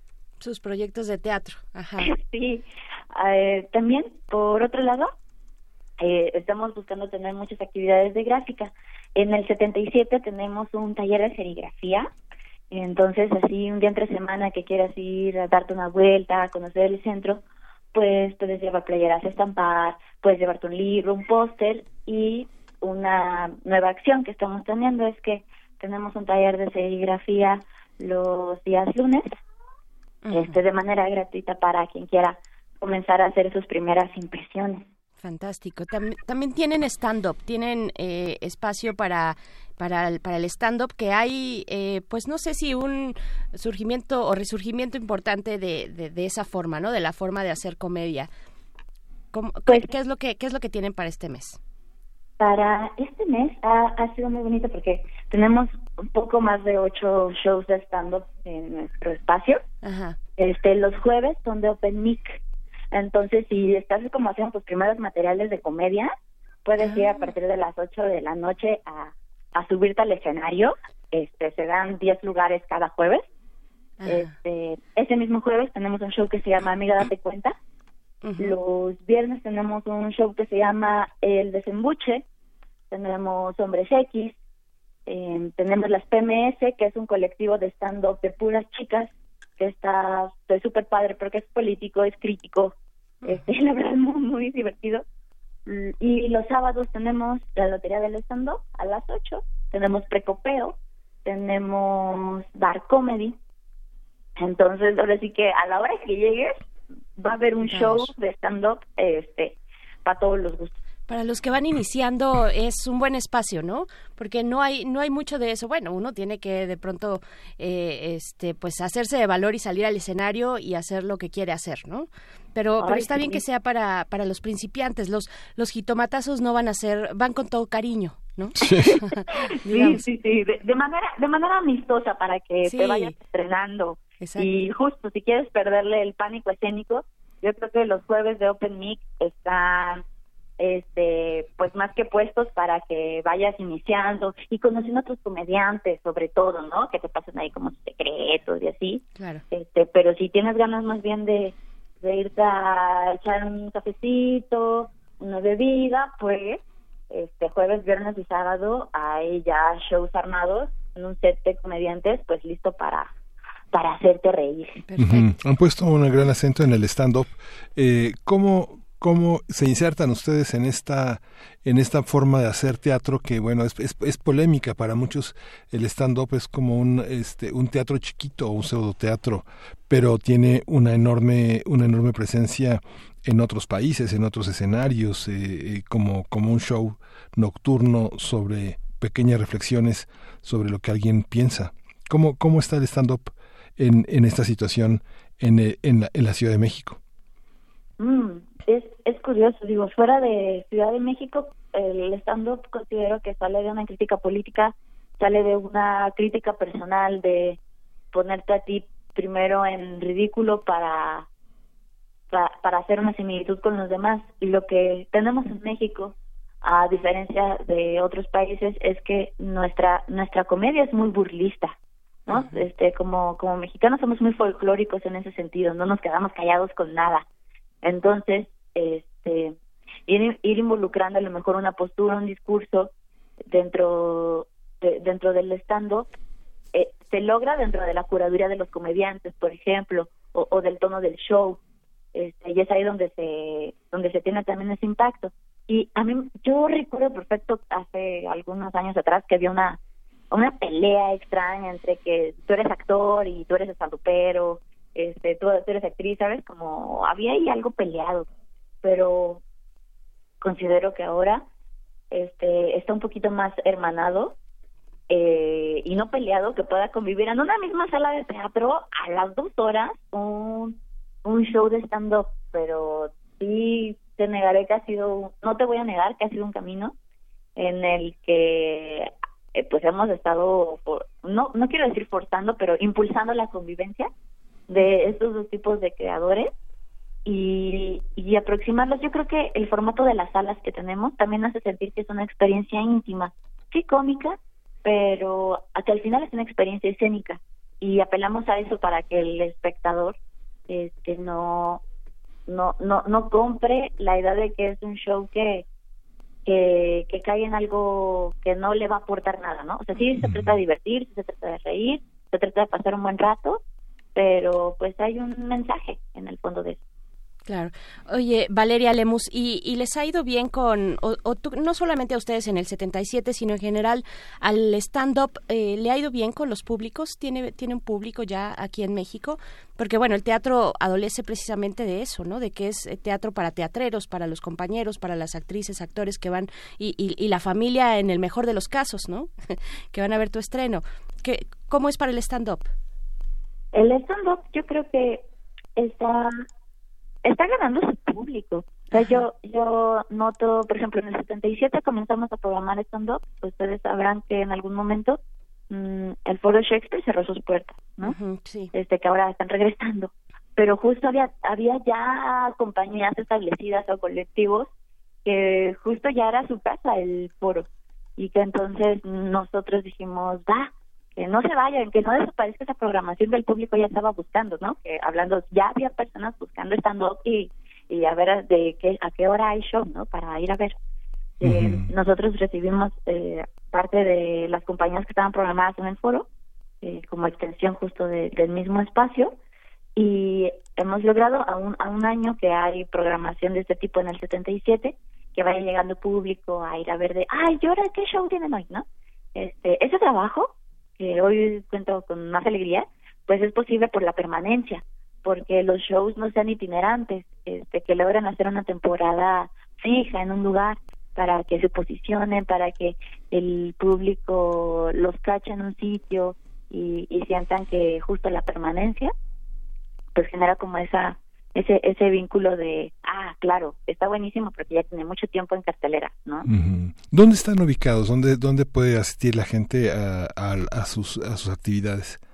estamos ubicados en Abraham González 77 en la colonia Juárez está súper accesible llegar porque estamos justito en medio de Metro Valderas a dos cuadras de Metro Coctemoc arriba de nosotros tenemos Reforma este y pues justo en la parte de abajo estamos cruza em, tenemos del límite Avenida Chapultepec. Entonces si vienes del sur si vienes del norte si, si vienes de los costados de la ciudad hay avenidas que te permiten llegar de manera muy accesible a a donde estamos nosotros. Perfecto, pues ahí estaremos. Tienen también algunos eventos especiales, además Sí. de los talleres, del stand-up, tienen eh, tres actividades por ahí, ¿no? Y que no hay que pagar, que son, Pues que son, que no son hay gratuitas. pagar. Tenemos una serie de programas gratuitos. Nosotros, pues nos interesa impulsar que dentro de una actividad gratuita luego también a hacer una obra de teatro por la tarde. Sí. Y una cosa bonita que tenemos este mes es la noche de museo. Ah. Este, nosotros formamos parte de, de esa iniciativa de varios eh, recintos museísticos y en nuestro caso vamos a tener un movie and drink que ahora sí que tal cual película vinito tus palomitas Ujú. y vamos a estar proyectando este bellas de noche Ah, Sí. día. Muy Sí. bien. Entonces va a estar muy Los, el coqueto. 25 de marzo a las 8 de la noche. y es una convocatoria de Procine. Así es, justamente, este Procine en colaboración con va- varios movimientos de, de- de proyecciones nos facilitan eh, algunos contenidos documentales o películas de ficción y así para para programarlas en el espacio. Sí, hay que decir que los miércoles son de dúos, dos por uno, y los sábados pues son de tríos, tres por uno, 500 pesos. Sí, ay, gracias por saber de todas nuestras promociones. Claro, los miércoles pueden comprar todos los boletos de cualquier día que ustedes quieran al 2 por 1 y el sábado pues es un super combo porque puedes comprar tres obras distintas por 500 pesos. Sí. Entonces puedes elegir que sean para cualquier obra de cualquier día o te armas la permanencia voluntaria en el 77 casi casi. O sea, ahí almuerzas, comes, cenas y ves comedia, drama y stand-up. Bueno. Fíjate que hay, un, hay, una, hay una actividad que vale la pena vale la pena destacar porque bueno el martes el lunes 9 es un es un día sin nosotras pero justamente el 11 de marzo hay un círculo de mujeres que es una invitación para compartir historias de violencia y feminismo que pueden inspirar y procurar un crecimiento y una empatía. Yo creo que después del 9 va a ser interesante asistir a ese 11 de marzo donde se podrán conversar mucho de las experiencias que se vivan ese lunes, ¿no? Es cierto.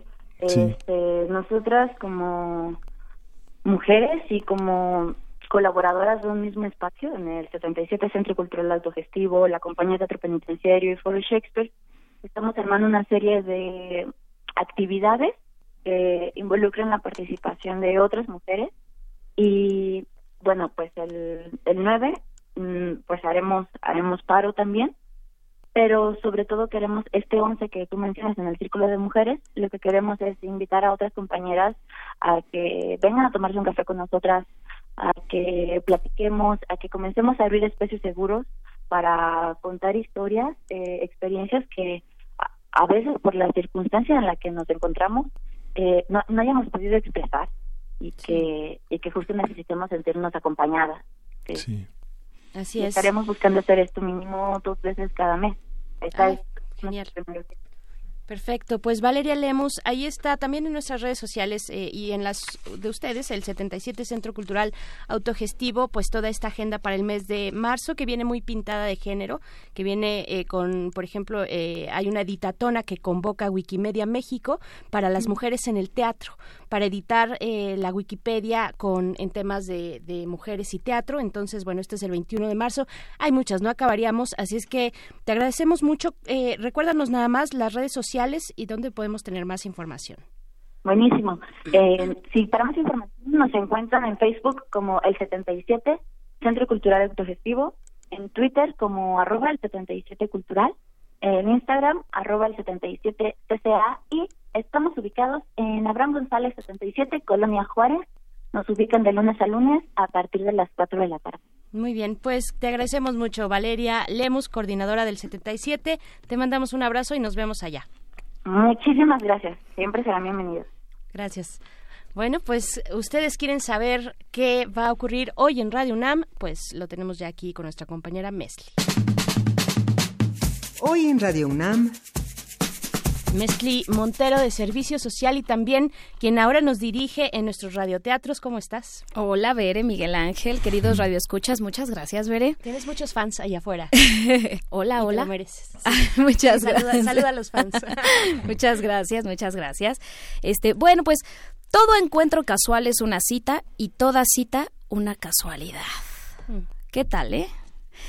Bueno, pues con esa premisa, Oscar de la Borbolla y Juan Stack nos comparten charlas que se dan en encuentros casuales y se van desarrollando varios temas relacionados con la labor de divulgación de las ideas, que es algo que Oscar de la Borbolla ha llevado a lo largo de toda su carrera, en filosofía, en ciencia, en literatura y arte.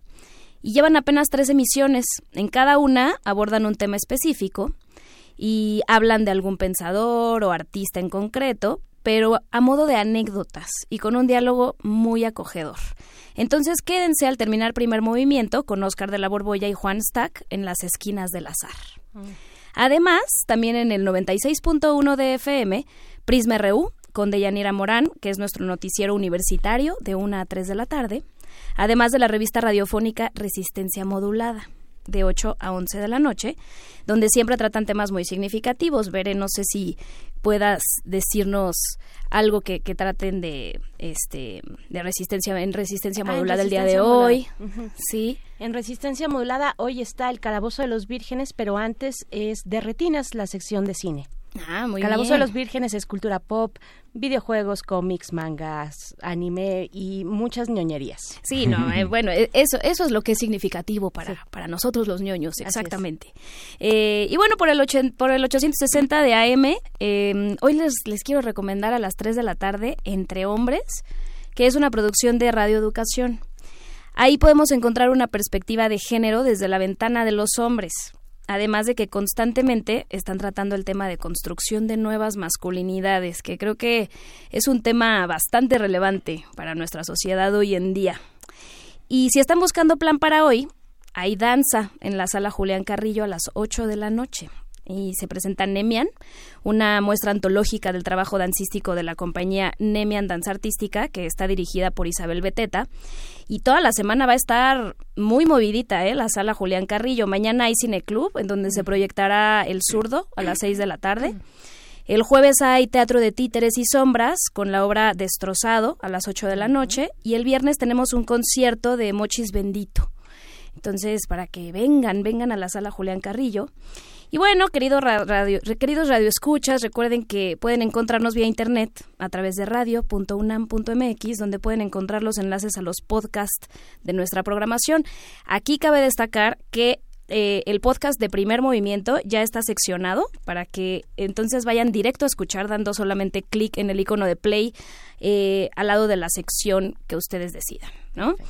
Y también en la página pueden encontrar actividades que tenemos en la sala Julián Carrillo y muchas cosas más. Entonces, los invitamos a visitar nuestra página. Así es. Pues hay que decir también que la sala Julián Carrillo, todos los eventos que se presentan ahí son gratuitos, la entrada es gratuita, pero el cupo es limitado, así es que tienen que llegar un poquito antes de el evento al que quieran asistir y es un gran logro, un gran mérito que nuestro podcast esté seccionado, porque así antes estaba completa las tres horas de emisión, estaban ahí como en un bloque y ahora ustedes pueden ir directamente a la sección que les interesa volver a escuchar sin ningún problema, así es que es, es un logro. Muy bien, muy bien equipo. Sí, y el podcast de Radio UNAM es fundamental porque además se encuentran en nuestra en nuestra en nuestra fonoteca verdaderas joyas que ahora están con la posibilidad de que nuestros radioescuchas consideren y que la historia pues está todos los días a la mano a la mano cuando se tiene la radio que es uno de los medios pues más más dúctiles para reconocer las hablas, los giros, las formas, las preocupaciones que a lo largo de los años nos han preocupado, a ver si son las mismas. ¿no? claro. La memoria sonora eh, que conserva Radio UNAM también en su podcast. Pues muchas gracias, Mesli Montero. Eh, te, te vamos a escuchar seguramente el viernes en el Radio Teatro. Gracias. Muchísimas gracias y pues que tengan un gran día. Gracias. Pues bueno, nos estamos despidiendo ya, Miguel Ángel. Gracias a todos ustedes por sus comentarios en redes. Eh, vamos a estar, como siempre, el día de mañana en punto de las 7. Los vamos a dejar con música. Esto que es de Bob Marley, Bob Marley and the Wailers. Get Up, Stand Up es con lo que nos vamos. Y pues ya, Pues se ya, acabó. esto fue el primer movimiento. El mundo desde la universidad.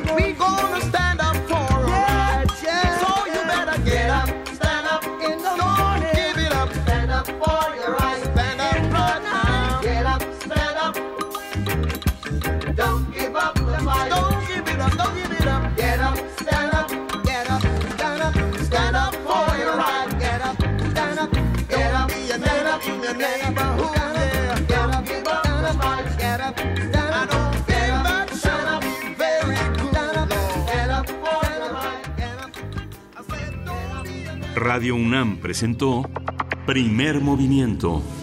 El mundo desde la universidad.